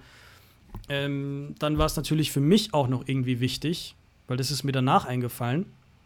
Ey, wenn wir jetzt noch 15. werden, dann sind wir in, im, im Top 2 für den DFB-Pokal, was auch nicht wirklich geil ist. Das wäre so Ähm. bitter gewesen, ey. Dann natürlich reden wir die ganze Zeit über, über das Geld, über die Platzierung, TV-Gelder. Ja, wenn wir waren Ja. nur, ich glaube, vier Punkte weg von Platz 9, was natürlich viel Ja. mehr Geld gibt als Platz 11, 12, 13. Ähm, Vor allem, wir müssen ja auch in dem Ranking klettern. verspielt. Wir müssen hochklettern und wir haben ja auch langsam die Erwartung der KSC, ja, wir sind auf einem guten Weg, Stadion bald fertig, etc. Geiler Trainer, geile Mannschaft. Und was mich halt so ärgert, ist, dass wir gesehen haben, wozu die Mannschaft in der Lage ist. Ja, wir haben viele Verletzungen gehabt und so weiter, aber irgendwie war halt die Luft raus, aber trotzdem unnötig für mich. Ja, mega. Und mega. und es war einfach sehr ärgerlich, dass man in den letzten Spielen, ich will jetzt nicht sagen, die Saison weggeworfen hat, aber dann doch die Freude über den Klassenerhalt irgendwie gedämpft hat. Weil für mich war das jetzt so, ja toll, dann spielen wir halt nächstes Jahr um den Abstieg oder gegen den Abstieg, weil wenn wir so auftreten und 55 Gegentore kassieren, dann gut Nacht. Ja, und, und, und mit Hofmann werden uns um die 17 bis 20 Tore fehlen. Ähm, Robin Bormuth hat am Ende nochmal gezeigt, warum er einer wenn nicht sogar der beste Verteidiger bei uns war die ganze Zeit. Kann ich auch nicht verstehen, warum äh, Christian Eichner sich dagegen entschieden hat, ihn nicht äh, weiterhin spielen lassen zu dürfen. Also man Weil wollte ihn ja behalten, aber, aber ich verstehe halt nicht, war, also man hat ja ihm ja früh ein Angebot gemacht, das war ja zu genau. lesen. Ja. Ähm, aber also das Angebot, was man ihm gemacht hat, war anscheinend aber dann vielleicht auch gar nicht so gut, ja. Und warum man dann einfach nicht irgendwie frühzeitig erkannt hat, okay, man, also klar, ich glaube schon, dass Eich, hat, Eich hat ja gesagt, er will ihn unbedingt behalten. Und ähm, das ist ja auch klar, weil er war ja Stammspieler, er hat immer seine Leistung gebracht. Ähm, und ähm, ja, das sage ich jetzt nicht, weil wir einen relativ guten Draht zu ihm haben, weil er auch schon mal hier bei uns im Podcast zu Gast war. Aber so, ich finde, der hat einfach hinten raus äh, einfach nochmal richtig gutes Spiel gezeigt äh, gegen Dresden. Absolut. Ähm, ja. Und, und äh, ja, auch vom Typ her einfach ein richtig geiler Typ. So, ähm, ja, hat schon irgendwie so, so, so Abwehrchef-Qualitäten. Also der ist, der ist für mich schon auch so irgendwo ein Leader, so wie er sich präsentiert, wie er sich gibt und ähm, wie er auftritt. Und ähm, ja, vielleicht hat das Geld halt einfach nicht gereicht, um ihm noch was draufzulegen. Ich weiß es nicht. Es sind alles Vereinsinterner, über die wir nur spekulieren können. Ich finde es schade, ähm, wenn es jetzt irgendwie da nur um so ein paar, was weiß ich, ähm, um, um, um, Wertschätzung ging oder um, um, um minimale Geldbeträge und wir uns da vielleicht sogar am Ende verzockt haben. Keine Ahnung. Es wäre natürlich super bitter gewesen, weil so gefühlt ist es für mich so ein unnötiger Verlust. Ähm, ich kann mir nicht vorstellen, dass ihm Paderborn derartig viel mehr Geld geboten hat ja, e, egal. Äh, wir können uns ja auch hier äh, auch nur drüber ärgern ähm, und äh, spekulieren brauchen wir jetzt sowieso ja, nicht mehr, weil ähm, aber, er ja schon aber, wechselt. Aber Niklas, es ist ja nicht nur Robin Baumut gewesen, der am Ende nicht gespielt hat, sondern ich habe das Gefühl, dass äh, Eichner einfach die ganze Zeit wild durchgewürfelt hat. Ja, dann, dann hat man plötzlich Kobalt ja, also warum er, ganz ehrlich, warum er, warum er dann, ja, oder warum er dann Gordy spielen lässt dann, und nicht einen Felix im letzten Spiel, alles, das verstehe ich, mein, halt Gordon, auch nicht. Gordon genauso. Ja, ähm, finde ich super, dass er noch mal ein Jahr dranhängt, ein wichtiger Kabinenspieler. Aber wichtiger Kabinenspieler. Er hatte zwar eine geile Form. Ja, und vor allem auch nicht am letzten Frage, Spieltag, wenn es um, um nichts mehr geht. Also dann mal, kannst du doch auch wirklich mal sagen, komm, gib dem Jungen eine Chance und lass ihn halt mal spielen. Genau, das ist das, was ich meine. Und klar, äh, wie ich schon gerade gesagt habe, äh, Gordy, feiner Typ, super geiler Typ, ähm, hat eine super Form gehabt, äh, auch wie er da den Elfmeter gegen Düsseldorf da nochmal rausgeholt hat, da, wo, wo du schon gesagt hast, in neun von zehn Fällen ist das ein Abstoß. Aber er ist ja. Nicht der Schnellste und dann spielst du gegen eine Mannschaft, die so schnell ist und äh, HSV beispielsweise, äh, tja, wurden wir überrannt. Und, äh, und hat, der ja. HSV spielt keine hohen und langen Bälle. Da brauchst du halt irgendwie ein anderes Verteidigungsduo. Und äh, was ich schon gerade ansprechen wollte, wir haben dann mal mit Gordon und O'Shaughnessy gespielt, dann O'Shaughnessy und Kobalt, Kobalt Gordon. Die ganze Zeit rumgewürfelt. Ich habe so das Gefühl, dann, ja, ich also habe das Gefühl, dass äh, O'Shaughnessy sich so von seiner Kopfverletzung nicht so richtig erholt hat. Ne? Das, das ja, gut, er war ja auch nochmal zwei, genau, zwei Spiele war er nochmal raus, als er gegen Ingolstadt sich da äh, am Kopf verletzt hat durch diesen Schuss da. Aber trotzdem, mhm. im, auch in den Medien war zu lesen, dass, dass es irgendwie äh, schlecht ins Team porträtiert wird, dass die ganze Zeit gewechselt wird und man kein Vertrauen mehr in die Mannschaft spricht und so und keiner hat seine Garantie. Ähm, wie du schon gesagt hast, Felix Irorere, der seine Sache sehr super macht, äh, aber trotzdem seine Chancen nicht bekommt. Ähm, ja. Der braucht halt auch einfach noch so ein bisschen mehr Routine, ne? Also. Es war am Ende, ja, am Ende war es sehr chaotisch. Ich fand es auch sehr schade, aber ich fand halt das Ende sehr chaotisch. Ich finde auch, da hat sich mhm. Christian Eichner mit den Aufstellungen ein bisschen verzockt, muss ich ganz ehrlich sagen. Ähm, ja, die, die Daten sprechen für sich. Und äh, ich glaube, wir müssen alle ein bisschen buddeln über diese letzte Phase der Saison. Ich, wie gesagt, ich, ich liebe Eichner. Geiler Trainer. Es kann kein anderer oder kein anderer passt so gut zum KSC. Mit diesem äh, Trainerduo mit äh, Zlatan Bajramovic und, und Siros äh, wird auch noch dazu stoßen nächstes hochkommt. Jahr. Ja. Aber ich habe das Gefühl, in den Pressekonferenzen wird in den letzten Spielen viel zu häufig diese, diese komplizierte zweite Bundesliga als Ausrede benutzt. Das ist mir einfach irgendwie aufgefallen, dass man immer wieder sagt, ah, die zweite Liga ist so kompliziert, da kann alles passieren, bla bla bla. Ja, oder dass ja, man also sagt, vielleicht äh, die, die Mannschaft hat ein super Spiel gespielt. So in ja. der Mitte, ja, ich weiß, aber, aber ich finde halt irgendwie, das war sehr auffällig, dass bei jedem Spiel immer diese, diese komplizierte zweite Liga angesprochen wurde. Klar, er hat auch irgendwo recht, wie du schon gerade gesagt hast, die Wahrheit irgendwo in der Mitte. Ja, es gibt verschiedene Ergebnisse, die man so nicht erwartet äh, oder erwartet hat in der zweiten Liga. Aber man muss langsam irgendwie mal versuchen, was Neues zu machen. Ich glaube, wir müssen uns nächste Saison sowieso ein bisschen neu erfinden. Äh, vor allem, was auch defensiv angeht. Wir dürfen auch nicht vergessen, Gersbeck hat uns gefehlt noch nach seiner Handverletzung und auch im Tor wurde häufig rumgewechselt. Wir hatten am Ende drei verschiedene Torhüter mit Max Weiß, ähm, mit äh, Heger und mit äh, Kuster. Äh, das, das hat auch alles nochmal einen Input, weil jeder Keeper anders agiert und anders kommuniziert und anders sich am Spiel beteiligt. Und ähm, ich finde, ja. nächste Saison, wie gesagt, ich habe Sorgen. Ich glaube, die haben wir alle, vor allem jetzt nach diesem, nach diesem Schluss äh, mit dieser, ich sag mal, Negativserie. Ja, seit, seit ich habe es mir mal aufgeschrieben und gerade ausgerechnet, um es nochmal mit Zahlen zu belegen. Also in den letzten sieben Spielen vier von 21 Punkten geholt. Da Siehst kann man halt jetzt nicht drum reden, das ist einfach schlecht, ja. Also es ist halt nun mal leider so. Und es hat so ein bisschen ein Geschmäckle. Und ähm, ich kann es total verstehen, was du sagst. Ähm, bin da auch teilweise bei dir. Die Liga ist aber halt nun mal wirklich tatsächlich halt so eng und so krass. Ähm, ja, es ja, ist. Aber irgendwann mal kannst du es nicht mehr kaufen, sowas. Ja, also, also ich bin, ich bin da schon total bei dir, dass wir sagen, dass wir am Ende einfach zu die Ergebnisse nicht mehr da waren hätte ich jetzt gesagt, ähm, keine Ahnung, wir gewinnen das Heimspiel gegen Ingolstadt und vielleicht noch das ähm, gegen Dresden, dann ja, okay, mein Gott. Ähm, dann sieht es tabellarisch schon ein bisschen anders aus, dann hätte ich auch ein besseres Gefühl. Was im Endeffekt halt einfach man sagen muss, ist, dass Platz 12 wahrscheinlich einfach so die realistische Region ist, wo wir gerade hingehören, wo wir gerade stehen, auch zurecht stehen. Das haben auch viele von euch uns geschrieben, ähm, sei es auf Facebook, auf Twitter oder auf Instagram. Ähm, die Meinung teile ich auch absolut mehr war halt dann einfach nicht drin. Also es ist halt natürlich bitter, dass es hinten raus passiert. Ich glaube, wenn wir am Anfang schlecht gewesen wären und hinten raus so einen kleinen Lauf gehabt hätten, wie zum Beispiel Hansa Rostock, ja, dann, weiß nicht, dann wär, würden wir jetzt ja auch hier mit einem anderen Gefühl sitzen. Und ähm, ja, ich kann das schon verstehen, dass bei dir so jetzt auch die Alarmglocken losgehen. Auf der anderen Seite ist es halt noch recht früh, ja. Es ist jetzt äh, der 23. Mai. Und ähm, die Kaderplanung ist da einfach noch in der Mache und es ist einfach noch ein bisschen Zeit bis dahin. Ähm, aber ich kann total verstehen, was du sagst. Ähm, auch ich bin jetzt nicht derjenige, der sagt, ich gehe jetzt mit einer äh, krassen Euphorie jetzt äh, da rein, weil es einfach noch zu viele Fragezeichen gibt und weil der Umbruch relativ groß ist, der dann doch stattfindet. Michael Beck hat ja auch von einer Übergangssaison gesprochen. Das klingt schon so ein bisschen nach, ja, mit dem Metall jetzt noch irgendwie die Klasse halten. Dass das keinen Spaß macht, ist gar keine Frage. Ähm, und dass wir wieder ähm, über uns hinauswachsen müssen nächste Saison, ist, glaube ich, auch allen klar. Ähm, ja, man kann ja. auch wieder nur Zahlen als Vergleichswert nehmen, wenn man jetzt die, die Etat-Tabelle sich anschaut.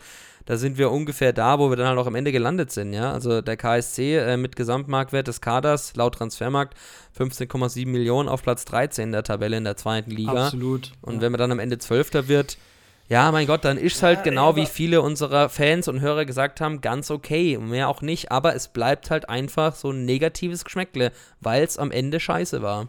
Es streitet ja auch von keiner ab, wirklich hier. von allen Fans so, dass man, dass man jetzt am Ende doch da gelandet ist, wo man vielleicht in Anführungsstrichen gehört. Und wir haben es ja vorhin gesagt, vor der Saison hätten wir es alles unterschrieben, aber mhm. wenn du halt das ganze Jahr über diese Mannschaft verfolgst und dich auch ein bisschen mal mehr damit beschäftigst, wie die Mannschaft spielt und was für eine taktische Eigenschaft sich da entwickelt, dann denkst du dir halt schon. Und was sie kann und was für eine Moral sie hat. Eben, da war so viel mehr drin. Da war einfach so viel ja. mehr drin und, und das ist halt das, was mich ein bisschen aufregt, dass wir einfach so leicht ja, ja. diese Spiele hergegeben haben. Es ist jetzt nicht so, dass wir da hin und her geschwommen sind und mal gewinnen, mal unentschieden, mal verlieren und so. Dann, dann ist ja Platz 12 normal. Aber wenn du halt weißt, was die Mannschaft kann, aber es halt irgendwie nicht schafft, wirklich umzusetzen, dann ist es schwierig und dann, dann hast du als Fan, und ich sag's nochmal, als Fan, einfach dieses, wie du es schon sagst, Geschmäckle, dass es heißt, ey Leute, was soll der Scheiß eigentlich? Weil, weil guck mal, ja. so weit weg waren wir gar nicht mehr am Ende vom Abstieg. Ähm, und, und ja, Mag sein, die zweite Liga ist kompliziert, aber ich finde, wir müssen langsam weg von, von, von, von dieser Erklärung. Von diesem Mindset. Und, ähm, von diesem mhm. Mindset, mhm. genau. Es kann nicht sein, dass wir jedes Jahr sagen, so, wir wollen Klassenhalt, wir wollen Klassenhalt. Wir müssen langsam mal irgendwie gucken, okay, was können wir machen, um eben zu sagen, Saisonziel ist jetzt ein einstelliger Tabellenplatz. Oder Saisonziel ist mal Top 5 oder sowas, weißt du? Ähm, das ist alles für die Zukunft und mit dem neuen Stadion und, und, und so weiter, das wird wichtig und, und auch sportlich müssen wir uns versuchen, neu zu entwickeln, beziehungsweise neu zu erfinden, weil ich habe jetzt nicht wirklich irgendeinen sportlichen Fortschritt gesehen vom Jahr zuvor. Ich weiß nicht, wie du es siehst, aber ich habe ihn nicht erkannt. Das war eher alles gleich. Also die Entwicklung, wenn man, wenn man jetzt mal die Ge Entwicklung der gesamten ja, Mannschaft betrachtet. Spieler, aber, ja, genau, genau. Da muss man trennen. Das, das wollte ich gerade, das wollte ich gerade. Genau. Ja, ja. ja, das wollte ich gerade ansprechen. Also, ähm, wenn man mal so die Vorzeichen betrachtet, ähm, wie wir in die Saison gestartet sind, Leon Jensen zum Beispiel war verletzt, ähm, der angeblich im Trainingslager einen sehr guten Eindruck gemacht hat. Auf den freue ich mich jetzt auch wieder. Auch wenn es natürlich bitter ist, dass der so lange raus war ähm, mit seinem Kreuzbandriss. Ja, also ich, ich stimme dir da eigentlich schon zu. Ähm, es ist halt, es ist von der gesamten Mannschaft her, sagen wir es, ich will es mal so formulieren, die Entwicklung einzelner Spieler war deutlich klarer zu erkennen als die Entwicklung als die der gesamten Mannschaft. Mannschaft aus ja. diversen Gründen. also auf der einen Seite aus Verletzungsgründen, weil zum Beispiel ein Robin Bormuth lange ausgefallen ist, ein Sebi Jung sich früh verletzt hat, beides Leistungsträger gewesen zu Saisonbeginn. Dann hat ein, ein Hoffi vielleicht auch mal zwei, drei Spiele nicht getroffen, trotzdem unterm Strich natürlich unsere Lebensversicherung gewesen.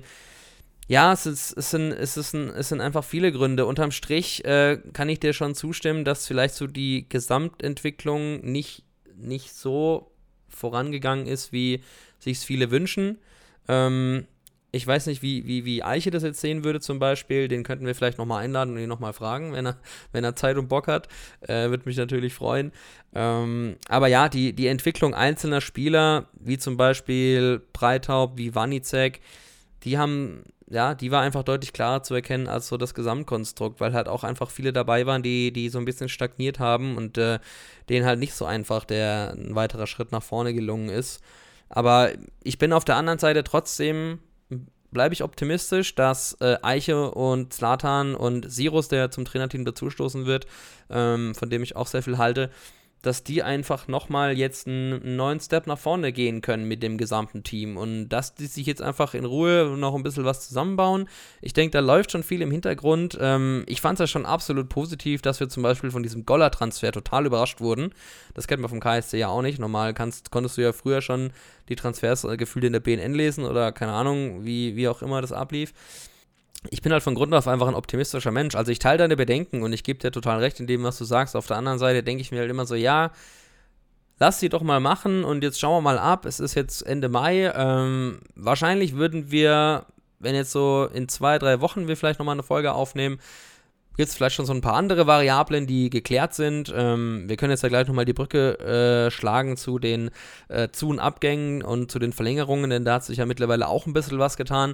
Und wenn man da vielleicht noch ein bisschen mehr Klarheit hat, wenn man vielleicht auch weiß, ähm, wie schnell Sebi Jung wieder belastbar ist, ähm, der soll ja gute Fortschritte gemacht haben und den geht es auch gleich als allererstes im News-Teil, ähm, um jetzt mal hier äh, den äh, Teil mit dem Saisonrückblick abzuschließen. Wir sind schon bei Stunde 54, sehe ich gerade, haben wir schon ein bisschen verquatscht. Ähm, aber dafür äh, gibt es äh, den Podcast ja, um genau das zu tun. Und es ist viel passiert. Wir hatten viel zu erzählen. Viele Hochs gab es, viele Tiefs, viel zu bruddeln. Aber jetzt wollen wir noch auf jeden Fall einen News-Teil einstreuen und euch noch auf den aktuellsten Stand bringen, was beim KST so passiert ist, seit wir unsere vergangene Folge aufgenommen haben. Und hier kommt er.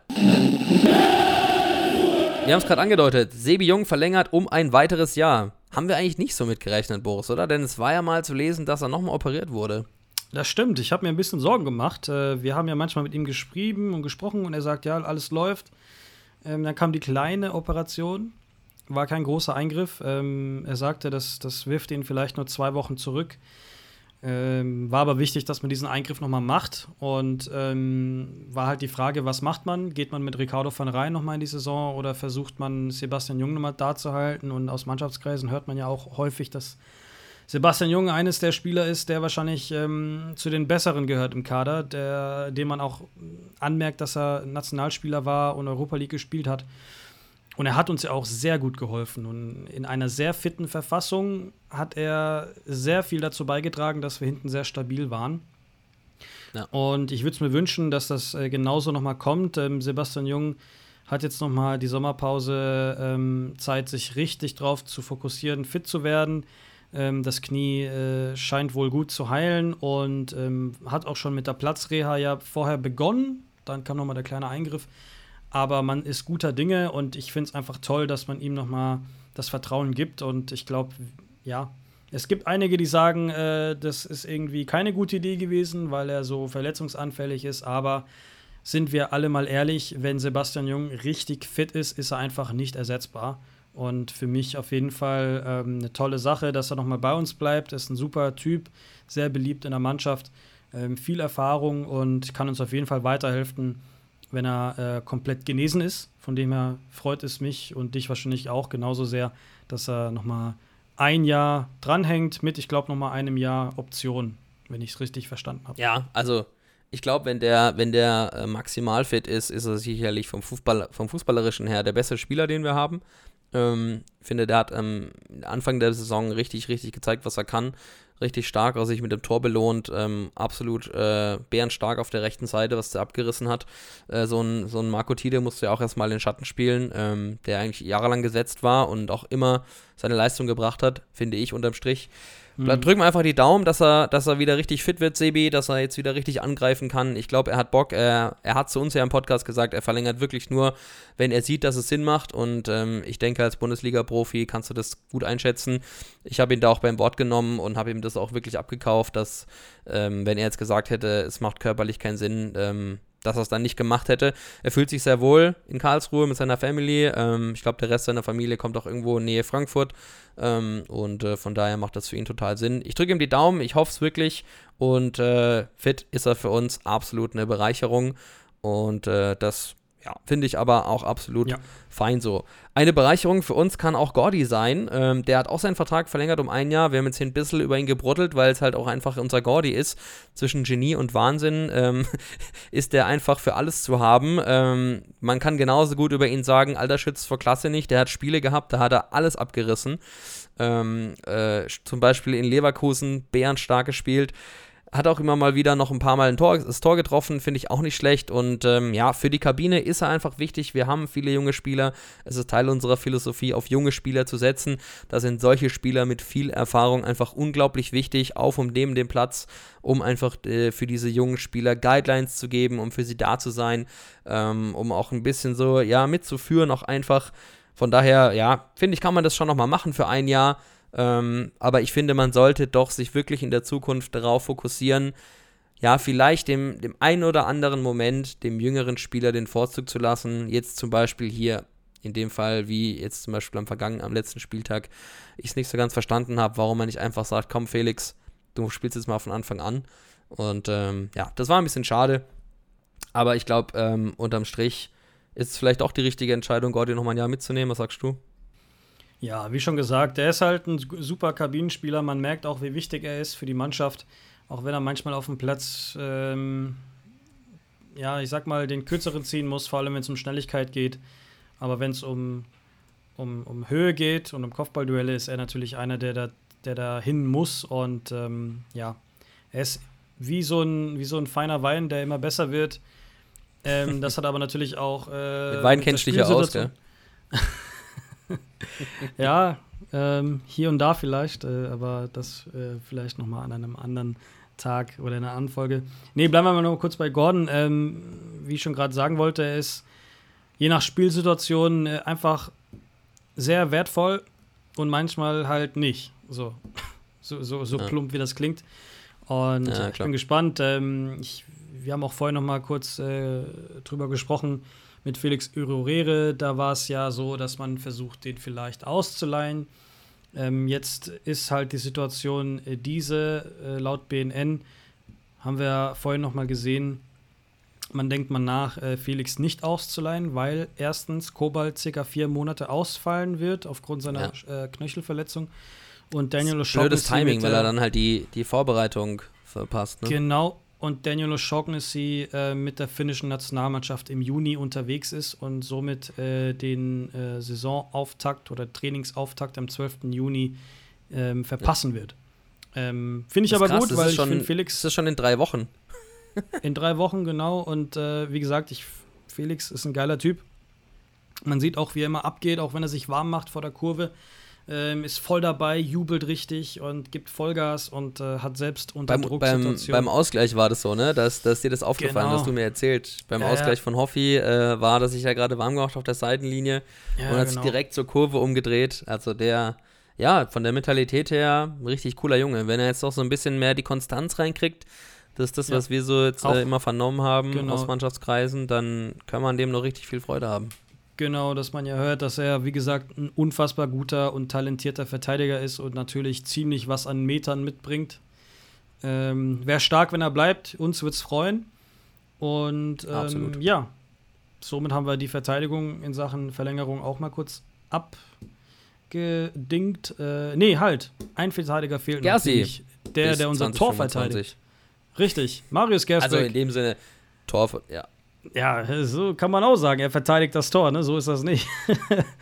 Kein Ähm, Verteidiger, ist Torwart. Ja, aber ey, kannst du Abseits in einem Satz erklären? Ich, Da heißt es nämlich, Nee. Abseits ist, wenn der Stürmer näher an der Torlinie ist als der vorletzte Verteidiger.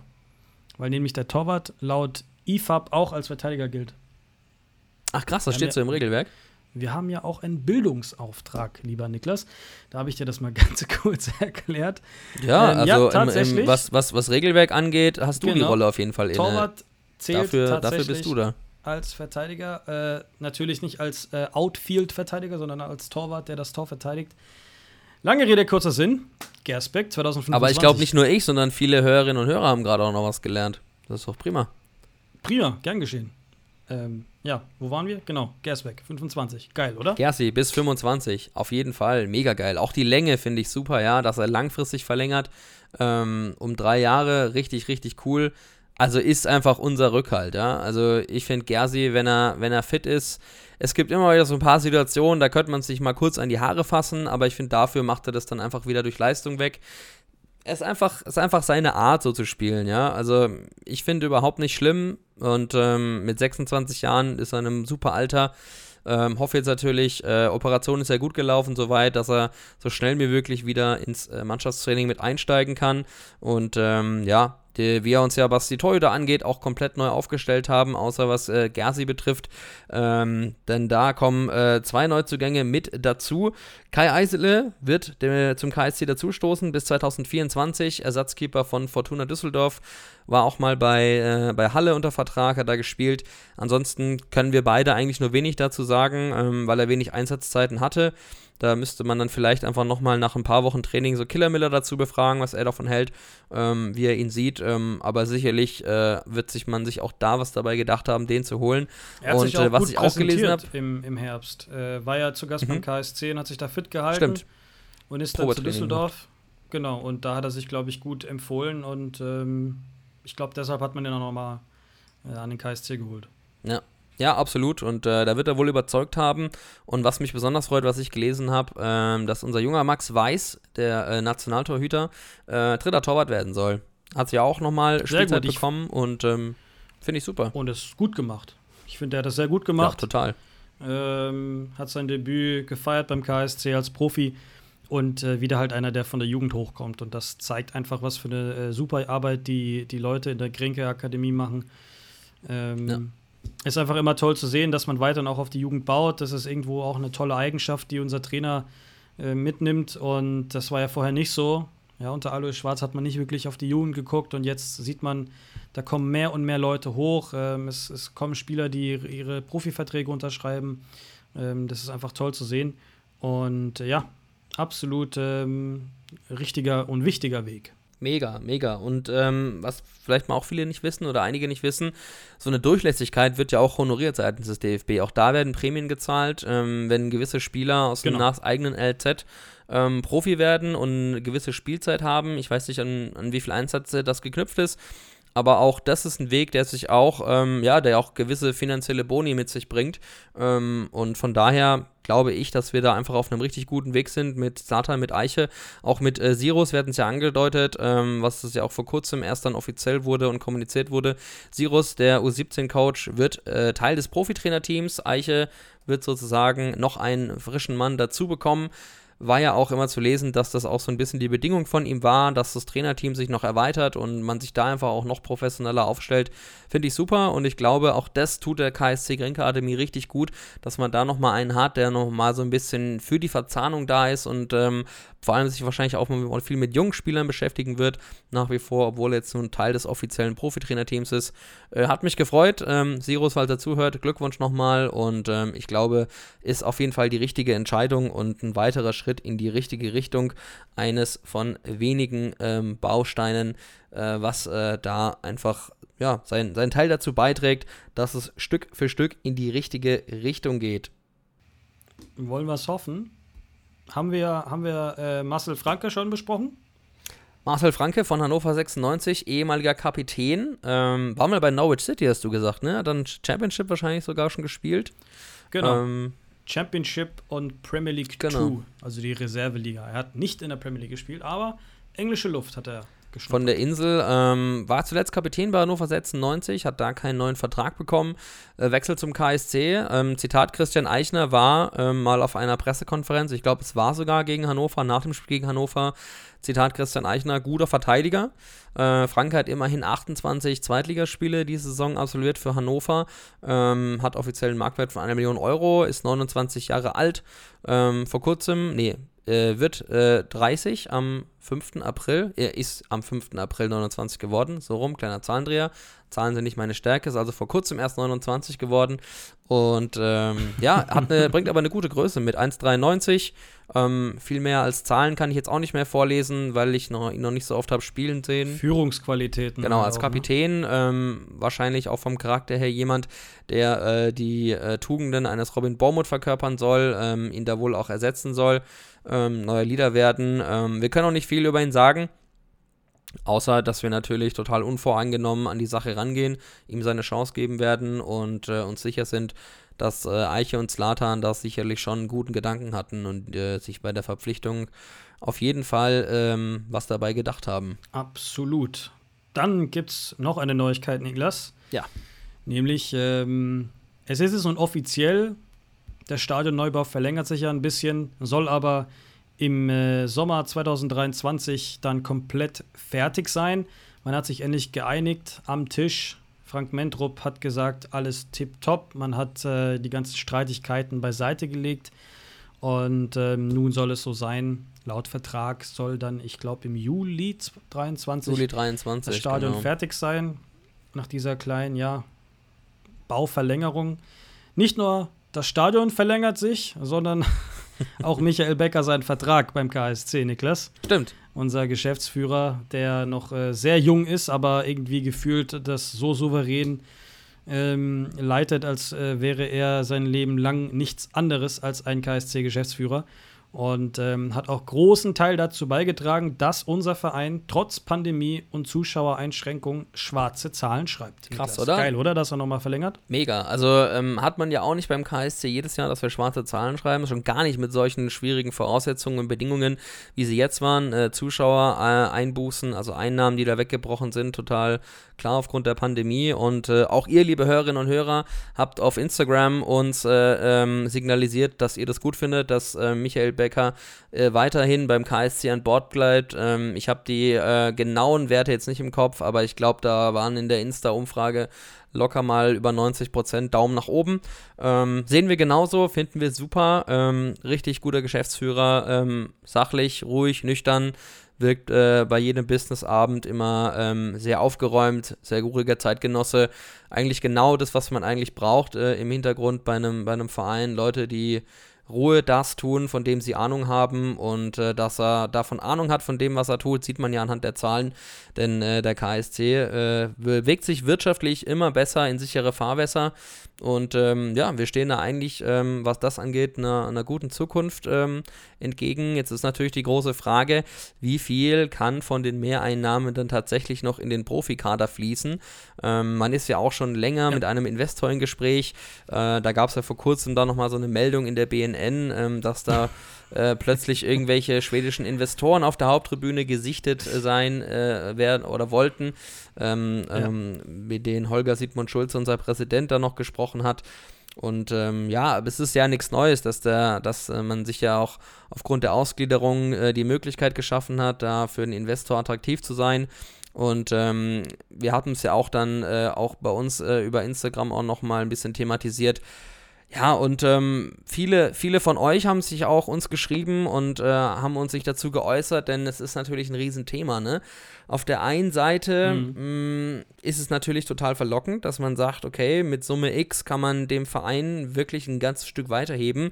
Und da geht es jetzt nicht nur darum, irgendwie äh, Summe X für fünf Spieler auszugeben und sich da vom Profikarte her gut aufzustellen, sondern auch, dass Summe X ähm, auch in die Infrastruktur fließt und ähm, man wirklich, wirklich was schafft, was Hand und Fuß hat.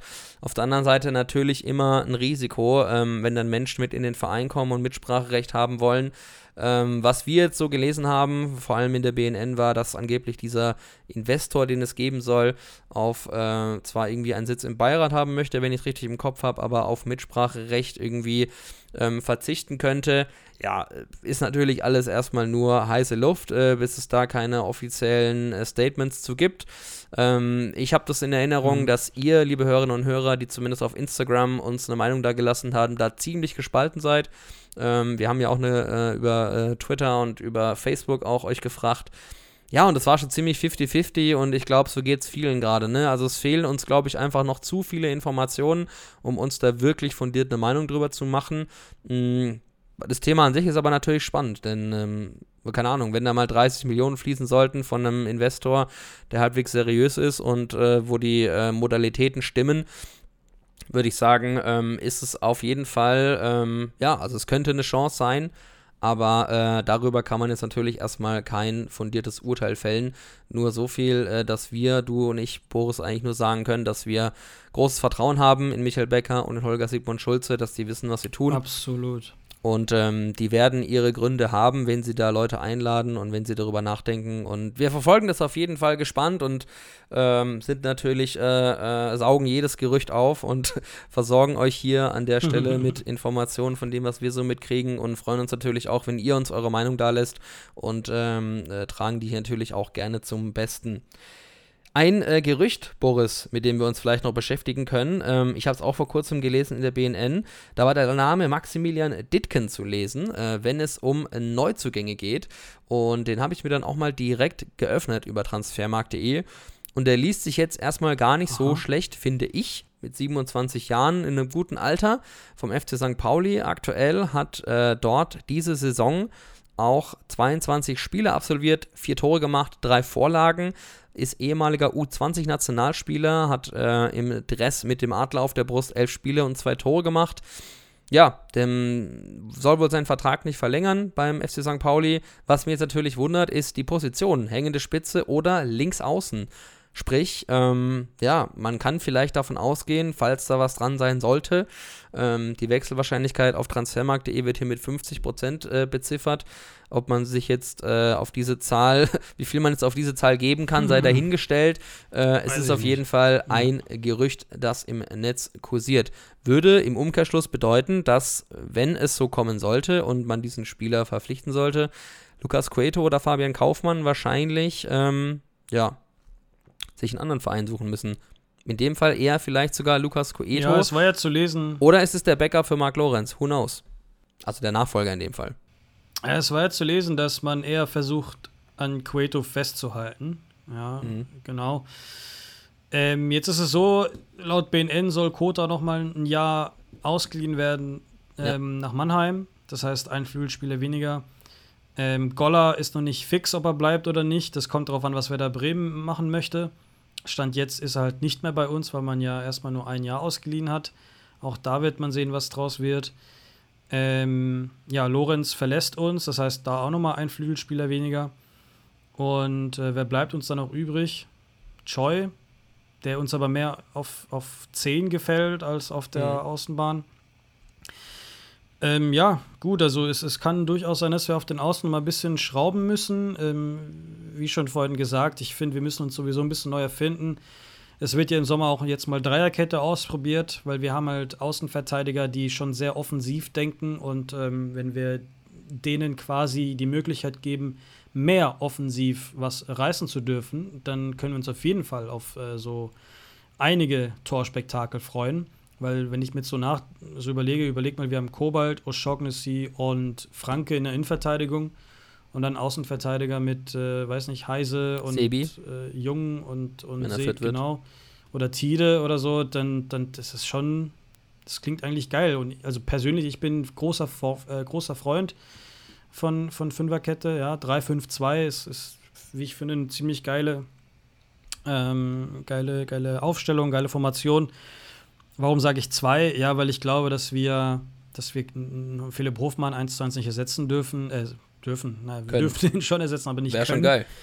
Ähm, Wäre geil, ja, aber ich habe das Gefühl, das wird nichts und ich bin mir schon fast sicher, dass wir da umstellen und auf, auf Doppelspitze gehen müssen. Wir haben Schleusner und man hört immer wieder, dass äh, Schleuse viel davon profitiert, wenn er einen Partner zu seiner Seite hat. Ja. Und dass er Tore schießen kann und sehr wichtig vorne ist, äh, hat er schon äh, mehrfach bewiesen diese Saison. Von dem her habe ich das Gefühl, dass wir eher umstellen und den KSC sportlich zumindest ein bisschen anders sehen werden nächste Saison. Ähm, wir sind gespannt, was ab dem 12. Juni passiert, wenn die Jungs wieder trainieren. Vielleicht gibt es Ähm, da ja auch schon ähm, neue Gesichter zu sehen, sei es jetzt Probetraining oder was auch immer. Genau. Absolut. Ähm, in der BNN hieß es jetzt noch neulich, dass man nicht damit rechnet, dass man zeitnah einen, einen Ersatz findet, was Philipp Hofmann angeht. Ähm, aber meine Einschätzung ist so, dass wir wahrscheinlich eher auf äh, zwei Stürmer gehen müssen und wir vielleicht nochmal einen anderen Stürmer holen, der jetzt nicht wirklich äh, 1,95 mitbringt und, und 20 Tore als Zielstürmer erzielen wird Ja. oder Zielspieler erzielen wird. Von dem her ja, sind wir gespannt. Ähm, ich bin echt gespannt, ob die wirklich auch mal Dreierkette oder Fünferkette machen werden. Ähm, Wird man sehen. ja, Um das, Wird Thema, um das Thema Neuzugänge jetzt abzurunden, ähm, habe ich auch gerade in einem BNN Plus Artikel nachgelesen, dass Eiche bestätigt hat, dass man sich mit Maximilian Dietken äh, beschäftigt, ähm, weil er so ein bisschen auch dem Profil eines Mark Lorenz ähnlich äh, ähm, ähnelt, äh, allerdings in einer etwas jüngeren Version. Ja, bleibt mal abzuwarten. Ähm, ich glaube, wenn Eiche ein Spieler gefällt, dann ist das erstmal kein schlechtes Zeichen. Ähm, ich denke, man wird sich da intensiv mit äh, Spielern beschäftigen und äh, was hinter den Kulissen passiert, wissen wir sowieso nicht mit Gewissheit und können darüber auch nur spekulieren. Aber ja, wollen wir mal den News-Teil abschließen und noch einen kleinen Ausblick geben, denn äh, wir sind schon bei 2 Stunden 18, also haben schon eine saftige Länge hingelegt. Ähm, ordentlich, ordentlich Content rausgeballert. äh, geben wir mal noch einen Ausblick. Du hast es angesprochen. Am 12. Juni ist schon wieder Trainingsauftakt im Wildpark. Ähm, mit dabei sein werden dann schon die Neuzugänge. Nicht mehr dabei dann schon die Spieler, die eigentlich noch bis 30.06. Vertrag haben. Ähm, in dem Fall zum Beispiel Philipp Hoffmann und auch Robin Bormuth, äh, die schon wahrscheinlich in ihrem verdienten Urlaub verweilen und äh, bei denen es dann bei neuen Vereinen losgeht. Was mich gewundert hat, was ich jetzt gesehen habe, am Sonntag ist schon Auslosung für die ne- erste DFB-Pokalrunde. Crazy, oder? Wie schnell das geht. es geht ratzfatz. Ähm, häufig ist es ja so, dass ähm, der DFB-Pokal immer kurz vor dem ersten Bundesligaspieltag stattfindet, die erste Runde. Ich meine, unsere Runde, zweite Bundesliga, die geht schon Mitte Juli los. Also das geht ganz schnell. Mhm. Ähm, ich ja, bin echt gespannt. Ich meine, wir haben jetzt noch nächste Woche nochmal Länderspielpause, Champions League Finale, Länderspielpause. Dann ist schon Trainingsauftakt nach der Länderspielpause. Da wird uns ja auch Daniel O'Shaughnessy fehlen, dann, weil er noch mit Finnland unterwegs ist. Genau. Und dann haben wir drei, vier Wochen Zeit, ähm, paar Testspiele, unter anderem gegen äh, Saarbrücken, 1860 München und Wiesbaden. Ähm, ich weiß nicht, ob man jetzt sagen kann, das sind absolute Härtetests, aber irgendwie, weiß nicht, gegen Drittligisten. Es kann auch gut sein, dass es anders Pokalfeeling, nicht Boris. möglich äh, war, dass man Pokalfeeling, wir üben einfach schon Man mal. kann sich auch ja, ja, gut, äh, kann man auch so sehen. Bin echt gespannt, auf wen wir treffen. Also 1860 Ähm, München ist keine Laufkundschaft. Das haben wir ja gesehen im Pokal. Ist natürlich die Frage, in welcher Besetzung ähm, die dann äh, am Start sind. Äh, wird man dann aber einfach sehen. Und ähm, ja, schauen wir mal. Also 1860 finde ich noch, ist der attraktivste Gegner von allen. Ähm, ja, wird man einfach sehen. Also es kann sicherlich auch nicht schaden, gegen Drittligisten mal zu testen. Was ich natürlich immer cool finde, wenn dann doch mal im, im äh, Sommertrainingslager dann mal ein Hochkaräter dabei ist. Das war jetzt zuletzt, glaube ich, Zenit St. Petersburg. Das ist jetzt unwahrscheinlich, dass wir gegen die spielen werden, einfach aufgrund der Situation in der Ukraine. Ähm, ist, glaube ich, auch kein Thema. Aber ja, vielleicht irgend so ein Verein, der eigentlich auch mal wieder Champions League spielt, international. Das ist immer ein toller, toller Gegner eigentlich, dann so ein ja, so ein Maßgeber. So, so ja, guck mal, ich habe gehört, dass. FC Arsenal gegen. Nürnberg. Ich habe gehört, dass FC ja. Arsenal gegen Nürnberg ja, spielen soll. Das wäre doch mal was, wenn irgendwann aus der Premier League kommt. Das ja, cool. du hast doch einen guten Draht zu Tottenham. Kannst ja mal, kannst ja mal schreiben. Klopf mal an bei den Spurs. ja, nee, die, die Spurs, die haben ihr, ihr Trainingslager in Südkorea, ihre Promotour.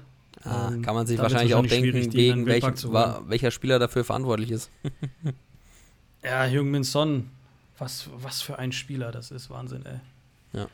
Ja, Golden Boot hat er sich geholt neulich. Habe ich gesehen und, auf äh, Hat mit den Spurs sich die Champions League fix gemacht. Ja. Ich weiß noch damals, als wir gegen HSV im Pokal gespielt haben, wir waren ja noch Drittligist und haben 4 zu 2 gewonnen zu Hause. Äh, bei 40 Grad, da hat Jung Son noch beim HSV gespielt. Ja, crazy. Siehst du mal, wo sich die Wege kreuzen oder beziehungsweise wo die Wege hinführen. Ja. Ähm, auch Hakan Çalhanoğlu ähm, spielt bei Inter Mailand äh, sehr erfolgreich ja, Wahnsinn, was aus so Spielern werden. Ne? Na gut, gehen wir mal noch, äh, äh, finalisieren wir mal den Ausblick. Du hast es schon angesprochen, am, äh, wir haben es gesagt, am 12. Juni Trainingsauftakt. Dann äh, das erste Testspiel gegen den SVW in Wiesbaden am 22. Juni im Gränke-Stadion um 14.30 Uhr. Es ist ein Mittwoch, ähm, also da kann man, ist zwar ein Berufstag, vielleicht kann man da in der Mittagspause mal rüberradeln und gucken, was die so machen. Äh, dann am Samstag, den 25. Juni gegen 1860 München. Äh, das ist dann äh, schon im Trainingslager, denn da sind wir vom 25. Juni bis zum Montag, den 4. Juli, mein Geburtstag in Neukirchen am Großvenediger in Österreich wahrscheinlich auch wieder Olli Kreuzer dafür verantwortlich. Dem wird ja eine Österreich-Connection nachgesagt. Aber Mai, wenn es da gute Bedingungen gibt, ähm, ich treibe mich da auch des Öfteren ja da mal rum. Es ist einfach geil. Schöne Natur, super Wetter, Berge, schöne Seen, kann man super Fahrradtour machen. Haben sie ja letztes Jahr gemacht, hat ja Robin uns erzählt, das war eine Fahrradtour vom anderen Stern. Das glaube ich gerne. Ähm, ja, wenn es da einfach gute Bedingungen gibt, why not? Ähm, dann am 9. Juli das äh, Freundschaftsspiel gegen 1. FC Saarbrücken im Kränkestadion um 14 Uhr und äh, direkt am Tag danach auch immer ein schönes, schönes Event, der Familientag beim KSC am 10. Juli, dem Sonntag und, du hast es angesprochen, am Wochenende vom 17. bis 17. Juli das erste Saisonspiel. Gegner bislang natürlich unbekannt. Geht's schon wieder los. Geil, oder? Absolut. Die Sommerpause ist gar nicht so lang, wie man denkt. Das stimmt. Und ähm, die neue Saison, die kommt schneller, als wir alle äh, denken. Bin echt gespannt, was passiert, wer bei uns dann im Sturm auflaufen wird und so weiter und so fort.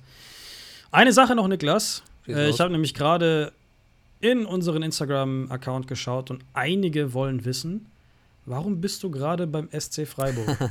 ja, äh, wer, wer, uns auf Instagram folgt, hat das vielleicht schon gesehen.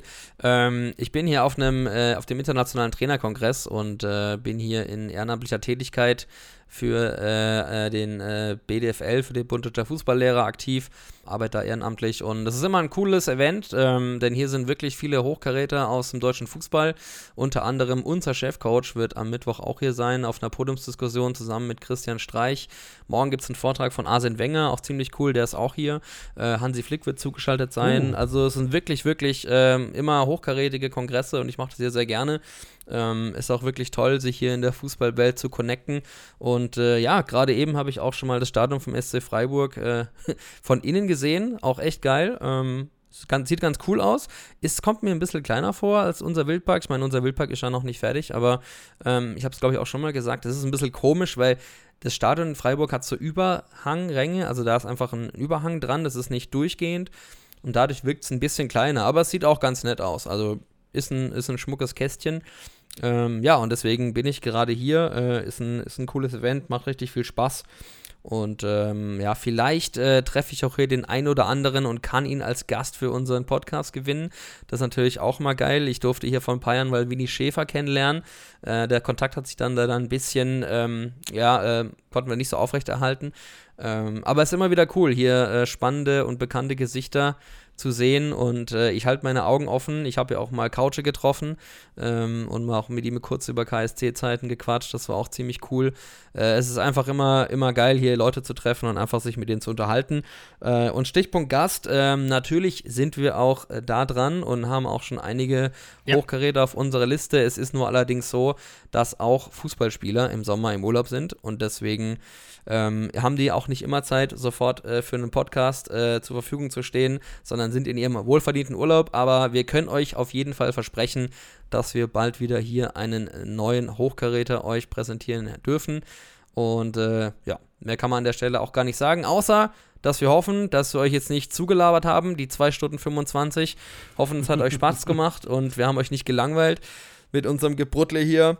Ja, war ein schöner Saisonabschluss, Boris. Ich finde es cool, dass wir nochmal alles durchgegangen sind. War viel dabei, viele Highlights, viele Lowlights und ähm, ja, es ist einfach äh, gerade noch zu früh, um äh, wirklich von dir zu sagen, in welche Richtung es nächstes Jahr geht. Wir beobachten natürlich äh, eifrig hier jedes Gerücht und halten euch auf dem Laufenden äh, hier in unseren Folgen und äh, beobachten das ganze Geschehen rund um den Verein und äh, freuen uns auf jeden Fall auf die heiße Sommerphase jetzt, auf das Transferfenster und gucken mal ganz gespannt, was unser KSC da macht und sind guter Dinge. Ich persönlich, für mich auch immer ein Highlight, ich freue mich auf die neuen Trikots. Ähm, das ist so ein Ding von mir. Stimmt. Kicker, Kicker Sonderheft fieber ich auch schon extrem drauf hin. Und ähm, da auch, äh, auch für mich immer so ein kleines Highlight in der Sommerpause, wenn es eine fußballlose Zeit ist. Absolut. Boris, ich würde sagen, ähm, wir lassen uns jetzt mal gut sein. 2 Stunden 26 reicht. Ich wünsche dir gute Gesundheit. Du gehst jetzt auch bald noch in Urlaub nach Italien. Viel Spaß dabei. Vielen Dank, ja. Und Äh, Freue mich auf jeden Fall drauf. Ich war vor kurzem noch in Schweden und habe mich da oben gehört, wegen diesem Nach dem Sponsor, Investor. Äh, oder Investor. Also. hast du ihn gefunden? Ja, ja. Ah, ich will nichts verraten. Ja, genau. Erst wenn Nee, es Spaß beiseite. Ja, ist. kleiner Sommerurlaub. genau, erst wenn spruchreif ist. Äh, die Tinte ist noch nicht trocken. Nee, nee, äh, genau. Italien für mich. Du warst ja vor kurzem in Italien. Ja. Ähm, hab mir da schon mal den ein oder anderen Geheimtipp von dir abgeholt und freue mich drauf, das selber mal ein bisschen umzusetzen. Und dann sind wir alle wieder fresh für die neue, für die neue Saison. Wunderbar. Erholt euch gut von der Saison, macht's gut, haltet uns die Treue. Vielen, vielen Dank nochmal für die zahlreichen Nachrichten. Wir finden es geil, Ja. ähm, dass ihr uns äh, da auch echt supportet und äh, immer fleißig mitmacht. Eine absolut coole Bereicherung, finde ich schön und ähm, cool, dass wir auch eure Meinung hier dann mit zur Geltung bringen können. Finden wir äh, cool, macht uns riesen Spaß. Bleibt gesund, kommt gut durch die Sommerpause und wir hören uns ganz bald wieder. Bis zum nächsten Mal. Euer Niklas, haltet die Ohren steif, ciao. Und euer Boris. Bis dann. Ciao.